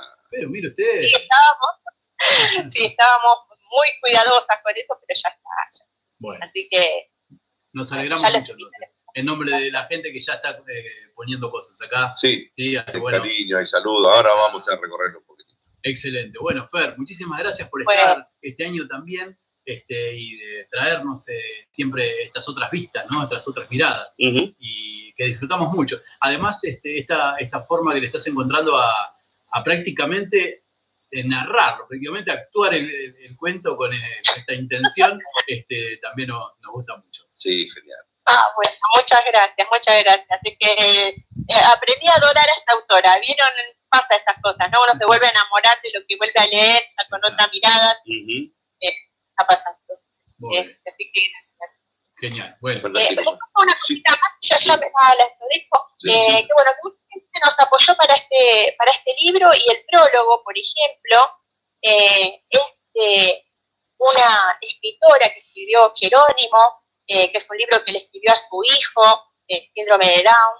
Este es un libro muy, muy conocido. Eh, ella se llama Rosalía Arteaga Serrano, y fue presi- eh, vicepresidenta y ministra de Educación del Ecuador. Eh, y ella, y ella eh, nos escribió el prólogo y está muy contenta y seguramente eh, nos acompañe también en la presentación porque le gustó que, que destaquemos a una autora como María Granata. Así que, bueno, Bueno, así que bueno, por eso me despido. Genial, genial, genial. bueno, muchas gracias, Fer, por estar allí, ¿eh? Un abrazo grande. Hasta luego. Chao, buenas noches. Bueno, siguen habiendo proyectos, sí, Sí, que se van señor. desprendiendo este, y que, bueno, eh, siguen, digamos, este, conformando más el universo. Floreciendo. Exacto. Eh, algo de lo que hablábamos e incluso eh, hizo mención en su programa, eh, el programa de la SA de Graciela Montenegro, este, en el día de ayer salió el, el primer programa, perdón, no de SA, disculpe, De formación del escritor. Este, tenía que ver justamente con esto de, de haber generado de alguna forma eh, desde la EMAC y desde la gente que se ha, eh, digamos, empezado a unir, Sí. eh, como una suerte de, de- de, no sé, una integración, un gran grupo, ¿sí? que no importa este, físicamente dónde está, sino que este, se comparten cosas, intereses en común, así que este, entiendo que este programa también puede generar este vínculo, este, incluso la radio, ¿no? Este, generar este vínculo eh, por ese lado, sí, Sí, afectivo. Sí, sí, Eh, cuénteme, en dos líneas. eh, Dígame. Mañana va a haber un nuevo programa en la grilla de Sí, Hipervínculo Radio. y mañana, mañana por la noche. Si no se acerca tanto porque suena muy demasiado fuerte, me satura. A, a ver ahí, ahí ahí estamos bien. Fenómeno. No me, no me acapare, no me acapare. Diga. Este, bueno, nada, un otro un spin-off, un, un otro hijito. Exacto, este, esta racita con parlantes. La búsqueda es un encuentro musical, donde un espacio, nada, de, de encuentro y de fin de, de la semana, agiteada. Tenemos mucho, mucha, mucho trabajo, mucho esfuerzo Bien. y la verdad que me gusta mucho cómo está quedando. Veremos mañana si les gusta. Eh, la búsqueda es, a ver, ¿te gustan los clásicos? ¿Te gustan los indie? ¿Te gustan los, Eh, la- la- las rarezas, las novedades, los covers? Bueno, va, va a haber un poco de todo. Este, y nada, este, a disfrutar. Mañana eh, a las 21. ¿A las 21? Sí, ¿Va a ser? sí, Ah, a las mire 21. usted. Ah, bueno, Ya, bárbaro. está- ya estamos ahí. Perfecto. Entonces, terracita con parlante, ¿sí? El- la nueva adquisición de Hipervínculo Radio. Sí, señor. Eh, y ya que está de paso, de paso cañazo, ¿Quiere- quiere me comentar? Un poquito, me voy a acercar un poquito para acá, si no, Sí, no, no- no se escucha el otro micrófono. Bien. Eh, ¿Quiere comentar cañazo, para hoy? Claro, Sí, por esta favor. noche a las 22.30 les damos una, una pequeña, Un aire. un poco de aire, ¿sí? Este, eh, ¿Le gusta Joao Gilberto? Sí. Bueno, vamos a escuchar un poquito de Joao Gilberto entonces, este, para hacer un poquito de tiempo y a las 22.30 más o menos, poco Más más, o menos, viene este, un locutor que tenemos también amigo y les va a presentar Los Jueves Blues. Es un programa que comenzó ya en el verano, pero que Empezó a trata de rotar indagar y ahora ya está trata de más indagar eh, Sí. en la música afro-norteamericana, ¿sí? Así que bueno, todos El Delta del. Mississippi. De Delta y de Chicago también. Bien. ¿Sabía que había esas diferencias? No, ¿Quiere saber otra no, no, quiero Ya se saber, puede. quiero saber. Mire, cuando llegue a su casa puede poner www.hipervínculo.com.ar y ahí va a escuchar los blues. Eh. ¿Le parece? Ya, ya prácticamente estamos estacionando el carro. ¿Le parece? Falta poquito, ¿Vio? falta poquito. Usted pensó que no, pensó que nos iba a sobrar el tiempo, pero no. Bueno, eh, vamos a vestir un poquito el programa y Sí, vamos con y después los saludos, tiene ahí algo, acá también, que queden tan, tan viejos. Ahí está, y las últimas, sí, las, las últimas cuestiones de la máscara, ¿le parece? Sí, claro. Seguimos en Microscopías Radio, un sentimiento que nos vincula.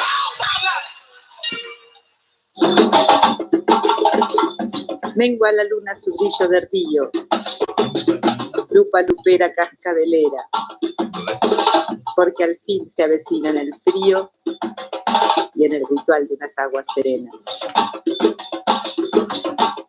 Lupa menguante en microscopías radio.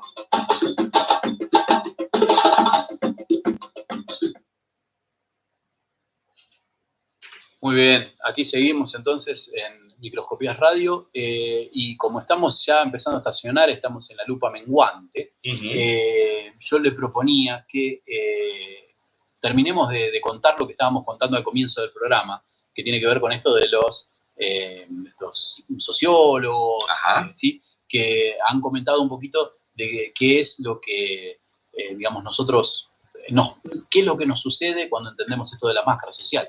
Bien. ¿Le parece? Sí. ¿Quiere comenzar usted que veo que tiene un apunte armado y, y después, o, o quiere que... No, no, eh, es, sim- sim- simplemente algo acerca de las máscaras.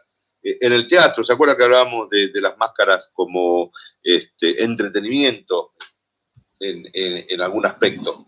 Bien. Este, quería traer a colación acerca del teatro de no de, de Japón, Sí, que se utiliza muchísimo las máscaras.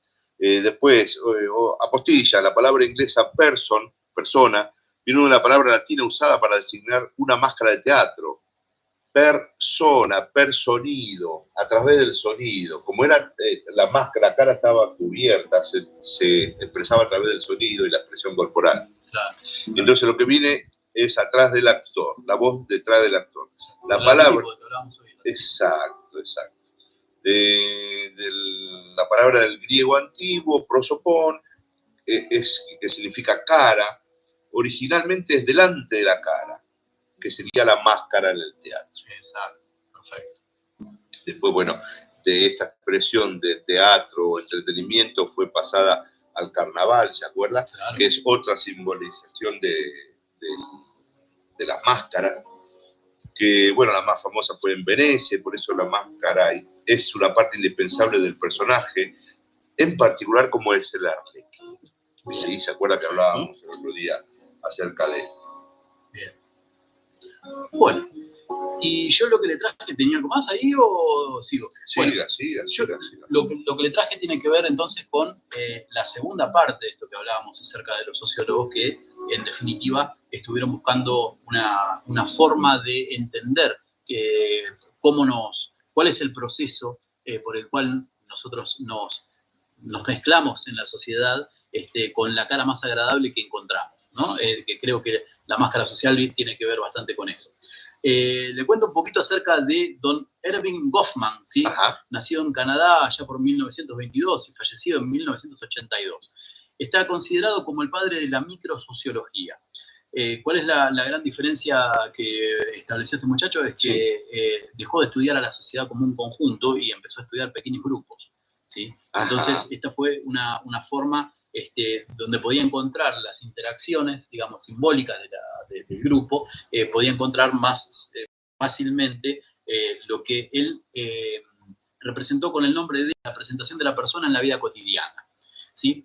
Según el trabajo de Goffman, eh, él, él utilizó el teatro, ¿sí? porque a través del, de- del teatro se pueden explicar este, cuáles son las funciones de backstage, que sería, digamos, cómo se prepara uno para prepara uno su máscara para después mostrarla en sociedad y justamente la parte de, de la actuación, digamos, ¿no? O sea, Ujú. las bambalinas con, con la parte de la actuación. Bien. Y entonces eh, él dice, bueno, que con el teatro se puede entender la vida social. Eh, y, toda la obra que tiene es, eh, digamos, son todas metáforas referentes a teatro. Todo, todo el tiempo está en eso. Entonces dice algo así como, las personas son como actores que se esfuerzan permanentemente a lo largo de toda su vida social para transmitir una imagen convincente de sí mismos frente a los diversos auditorios a los que se enfrentan, la familia, los amigos, la escuela, la oficina, etc. No importa lo que uno sea realmente, sino lo que se logra parecer. Eh, Me trae, ¿se acuerda aquel viejo adagio que decía, no es solo necesario ser honrado, sino también parecerlo? No solo ser y parecer. Sí, señor, Exacto. sí, señor. Entonces dice, saber moverse hábilmente entre los decorados y las utilerías, tener un buen vestuario, poder diferenciarse, son indispensables para obtener éxitos sociales. El que no sabe actuar constituye una amenaza para el elenco y es prontamente apartado. ¿Mm? El actuar Exacto. significa un engaño en ese caso. No, actuar viene de acción. Yo no creo, no, no, no creo que, no creo que la, la psique humana esté preparada como para engañar per se. Yo calculo que debe tener que ser eh, alguna, eh, le digo mi opinión, ¿eh? Sí. Eh, me, me llevó para ahí el hecho de, de- de, digamos, cuando uno prepara lo que se dice el muñeco o, o el personaje y, y- y después, digamos, voy a ser un domador de leones. Bien. No tengo nada, ¿no? De, de- de- leones ni menos de domador. No. Pero tengo que generar esa, Bueno, pero en ese, en ese esa fantasía. ¿no? Claro, bueno, pero en ese sentido yo entiendo la máscara como escudo, Bien, ¿sí? No como disfraz. ok. Porque el escudo hace, es como vio, eh, haciendo una, una- una analogía con, con algunos animales que probablemente no tienen el poderío de sus predadores, pero que tienen algunas herramientas que lo hacen parecer, o, o bien que desaparezca de la, de la escena, o bien eh, que O parezca más grande o más... que- exacto. Bueno, ahí es lo de- que yo le, le proponía como engaño, ¿no? Bien. Como algo de, de una... a- hacer de... ¿no? Bien, bueno. Eh, y entonces, eh, para cerrar más o menos algo de lo, de lo, de lo que decía este hombre Goffman, eh, dice que nosotros creamos nuestra máscara mediante las máscaras del otro. O sea que el yo es creado por el otro. ¿sí? El protagonista está este, completamente establecido por el antagonista. ¿sí? Eso, es lo que, lo que dice. Goffman. Puede estar de acuerdo o no. Ah, Pero hay una tercera teoría, pues hablamos de Carl Jung antes, estamos hablando de Erving Goffman ahora, y la tercera teoría que quería traerle es de un tal Charles Horton Cooley, ¿sí? También estadounidense. Eh, este en realidad es anterior, por eso le digo que no necesariamente es una cronología temporal lo que hace que haya teorías más modernas, sino que se van complementando sí, señor. y entre todas probablemente podamos encontrar un poquito más de la explicación de, la- de lo que es el hombre en sociedad. Bien. Este hombre eh, trajo una teoría conocida como yo espejo, ¿sí? Ajá. Eh, y lo- Cooley lo que decía, para hacerlo simple, simplificado, es que, digamos, actuar en sociedad es como verse en un espejo. Dice, en su superficie reflectora observamos una cara, una figura, unas prendas. En su teoría, en este caso nos vemos desde la mente de otros, no desde de la nuestra.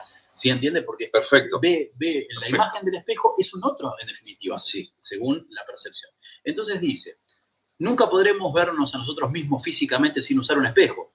Tampoco podemos vernos a nosotros mismos en lo psicológico si no es a través de la mente de los demás. Entonces, uno se define, ¿sí? En tanto es para otro. Entonces, dice, finalmente, la interacción con otras personas, sobre todo familia, amigos, conocidos, actúa como ese espejo social que nos ayuda a tener una percepción de nuestra imagen e incluso nuestra valía. Entonces, hay tres pasos.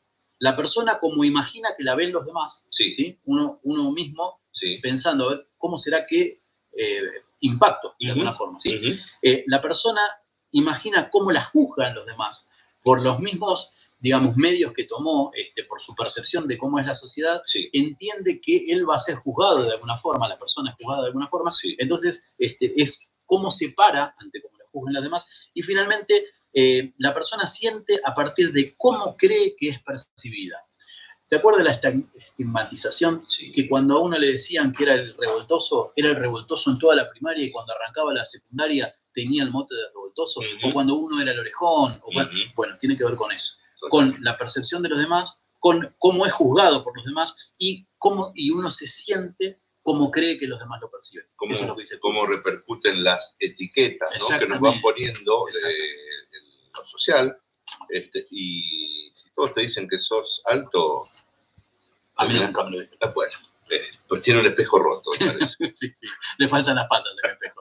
Este, bueno, tiene que ver con eso, ¿no? Las máscaras sociales eh, que tienen que ver a veces con hacerse fuerte. Sí. Eh, y sabe que mm, después de haber hablado de, de los movimientos y de cómo cada uno de los este, por decirles de alguna forma, o por lo menos como se las llamaba antiguamente, las minorías, ¿recuerdas? Sí. Este, que iban eh, buscando eh, sus derechos y, expresarse a través de ellos.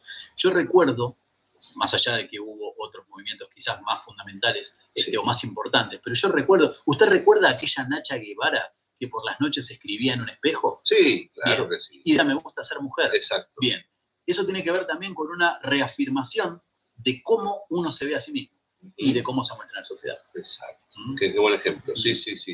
Eh, es una postura, ¿no? De, frente a la vida. Eh, planto bandera acá. Y estoy de acuerdo con esto que, estoy mirando en el espejo. Exactamente. Por ahí escuché que toda máscara esconde, protege, defiende e impide que los otros vean lo que realmente somos. Qué tema, ¿eh? Las máscaras. Es inagotable inagotable. Eh, es todo para los demás, es todo para nosotros, para protegernos, es todo aquello que queremos ser, que queremos emular, que, digamos, si lo, que decía, si soy alto, bajo, gordo, flaco, lo trato de simular de alguna manera para, ¿se acuerda que hablábamos hoy de pertenecer A, una cierta normalidad, a cierto, que no desentone, que, que esté dentro de la manada, ¿no? Estamos, estamos eh, eh, en esas máscaras sociales. Exacto. Uno tiene que probarse uniformes en la, en la empresa nueva. ¿Y qué talle sos? Es la primera de las preguntas. ¿sí? Y eso ya a uno lo condiciona. ¿Sí? Y lo hace pararse en determinado lugar. Sí, sí, sí. Es, y creo que todavía no, no tenemos escapatoria de eso. no, no, no, no. Y bueno, un poco hoy lo que estábamos hablando, ¿no? de, de digamos, como que se cayeron ciertos límites y ahora, eh, eh, insisto, eh, me corro de eso de toleramos o no sé cuánto, sino que es más frecuente los pelos de distintos colores, los tatuajes, es, es, otra, digamos, el, biotipo urbano por lo menos, este, y yo creo que va por ahí, eso, esas, esas este, Sí, esas caídas de, esas máscaras que antes eran más eh, arquetípicas, eran más, más, más, más forzadas, lo que hablaba hoy un poco Luca, ¿no? De, esta de no poder ser y el, tener que estar este, escondido detrás de una máscara. Exactamente. E incluso para los cis, ¿no? No poder divorciarse. Estaba tan mal visto socialmente, ¿verdad? este, llevar una vida perra porque el divorcio eh, aparejaba, por ejemplo, una, digamos, una vida varia, de alguna forma. ¿sí? Y cómo fueron corriéndose los, los límites y cómo se van conquistando derechos y cómo, bueno, va cambiando, ¿no? El... ¿Será que la sociedad sigue cambiando, estando, poniéndose otras máscaras, quizás, no sé, no sé. Tal cual. Eh, recuerda que cuando comenzó el programa escuchamos un tangacho este, Sí. donde don Roberto Goyeneche nos decía, este, nos contaba acerca de esa colombina, ¿no? De la cual este, quería saber un poquito más. Sí. Y quizás uno de los eh, estandartes del Uruguay en cuanto a su música eh, del, del candombe y de cómo se reformulan las historias urbanas es Jaime Ross. Claro. ¿sí? letrista de, de- por muchos años de la falta de resto, en sus mejores épocas, este, y un tipo que ha, ha sabido captar la esencia del uruguayo del latinoamericano, diría, ¿sí? Sí. En, en distintas eh, Sí, sí, composiciones. quizás más, más este, abocado a lo que es el río Platense, pero es abarcativo, ¿no? Sí, totalmente, Este, y, y a veces por fuera del candombe también, ¿eh? porque ah, tiene algunas canciones que realmente son... Bien. Es canción latinoamericana, Ahí va. por momentos. Ahí va. Así que, bueno, entonces optamos y, y le, dejé un tema fuera de lo que te pidió. Sí, bueno, bueno, es así. Vendrá el Y hay muchos saluditos este, con, con muy buena onda que ¿Quiere, quiere que los, los mencionemos quiere que lo y cerramos recorremos, con esto? lo rápido. Vamos con. Eh, Magri Capo dice, felicitaciones Fer, un gusto sumarme al- en el taller. Vamos. Helen Days dice, Kelly, un gusto escucharte, gracias Majo, qué lindo.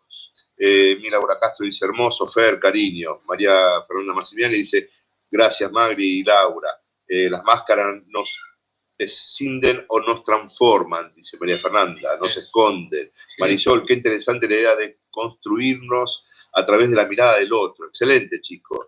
Eh, eso que contás, Martín, dice que es la raíz de la empatía, temazo. Bien, bien. Bueno, eh, Como eh, ahora a veces las palabras este, aparecen y desaparecen. Una palabra que ha aparecido mucho este último tiempo Sí. es deconstruir. Sí, señor. Pero creo que viene a- al pie, ¿sí? Este, reformularnos.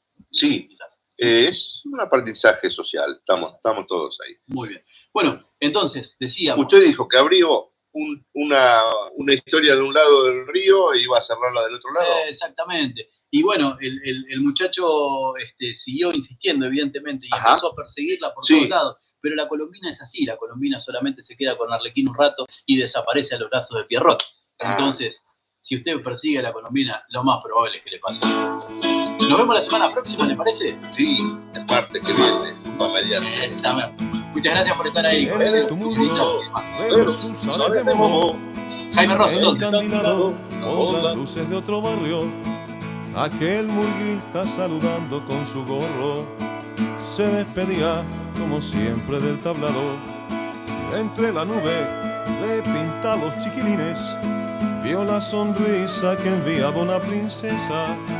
Entre los rostros de mezclados colorines, dudo si era para él la gentileza. Y por si acaso dedico una reverencia a la muchacha que en la noche se quedaba en el momento de partir la bañadera. Volando un beso se posaba en su ventana.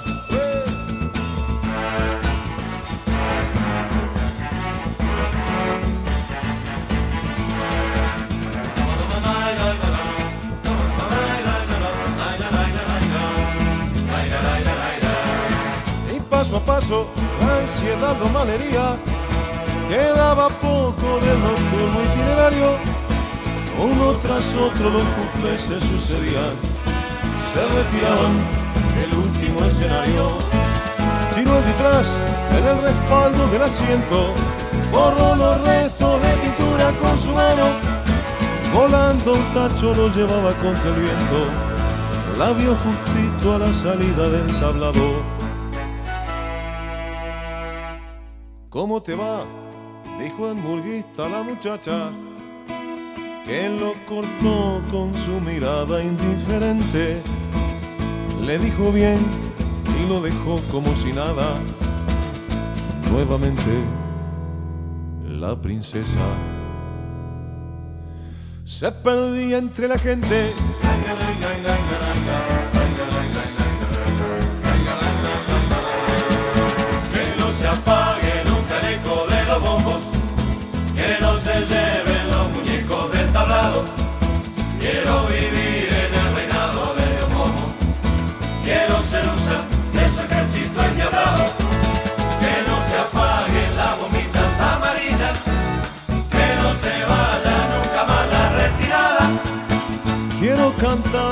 Canción a Colombina, una canción quiero llevarme su sonrisa dibujada. ¿Cómo te va? Dijo el burguista a la muchacha, que lo cortó con su mirada indiferente. Le dijo, bien, y lo dejó como si nada.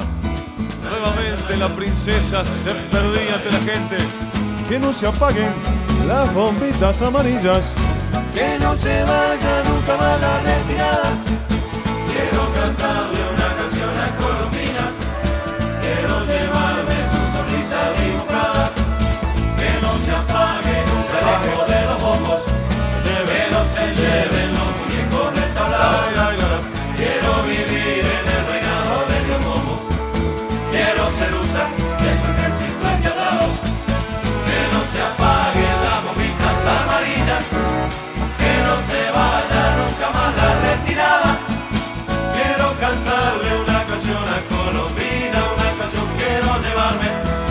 Sonrisa dibujada.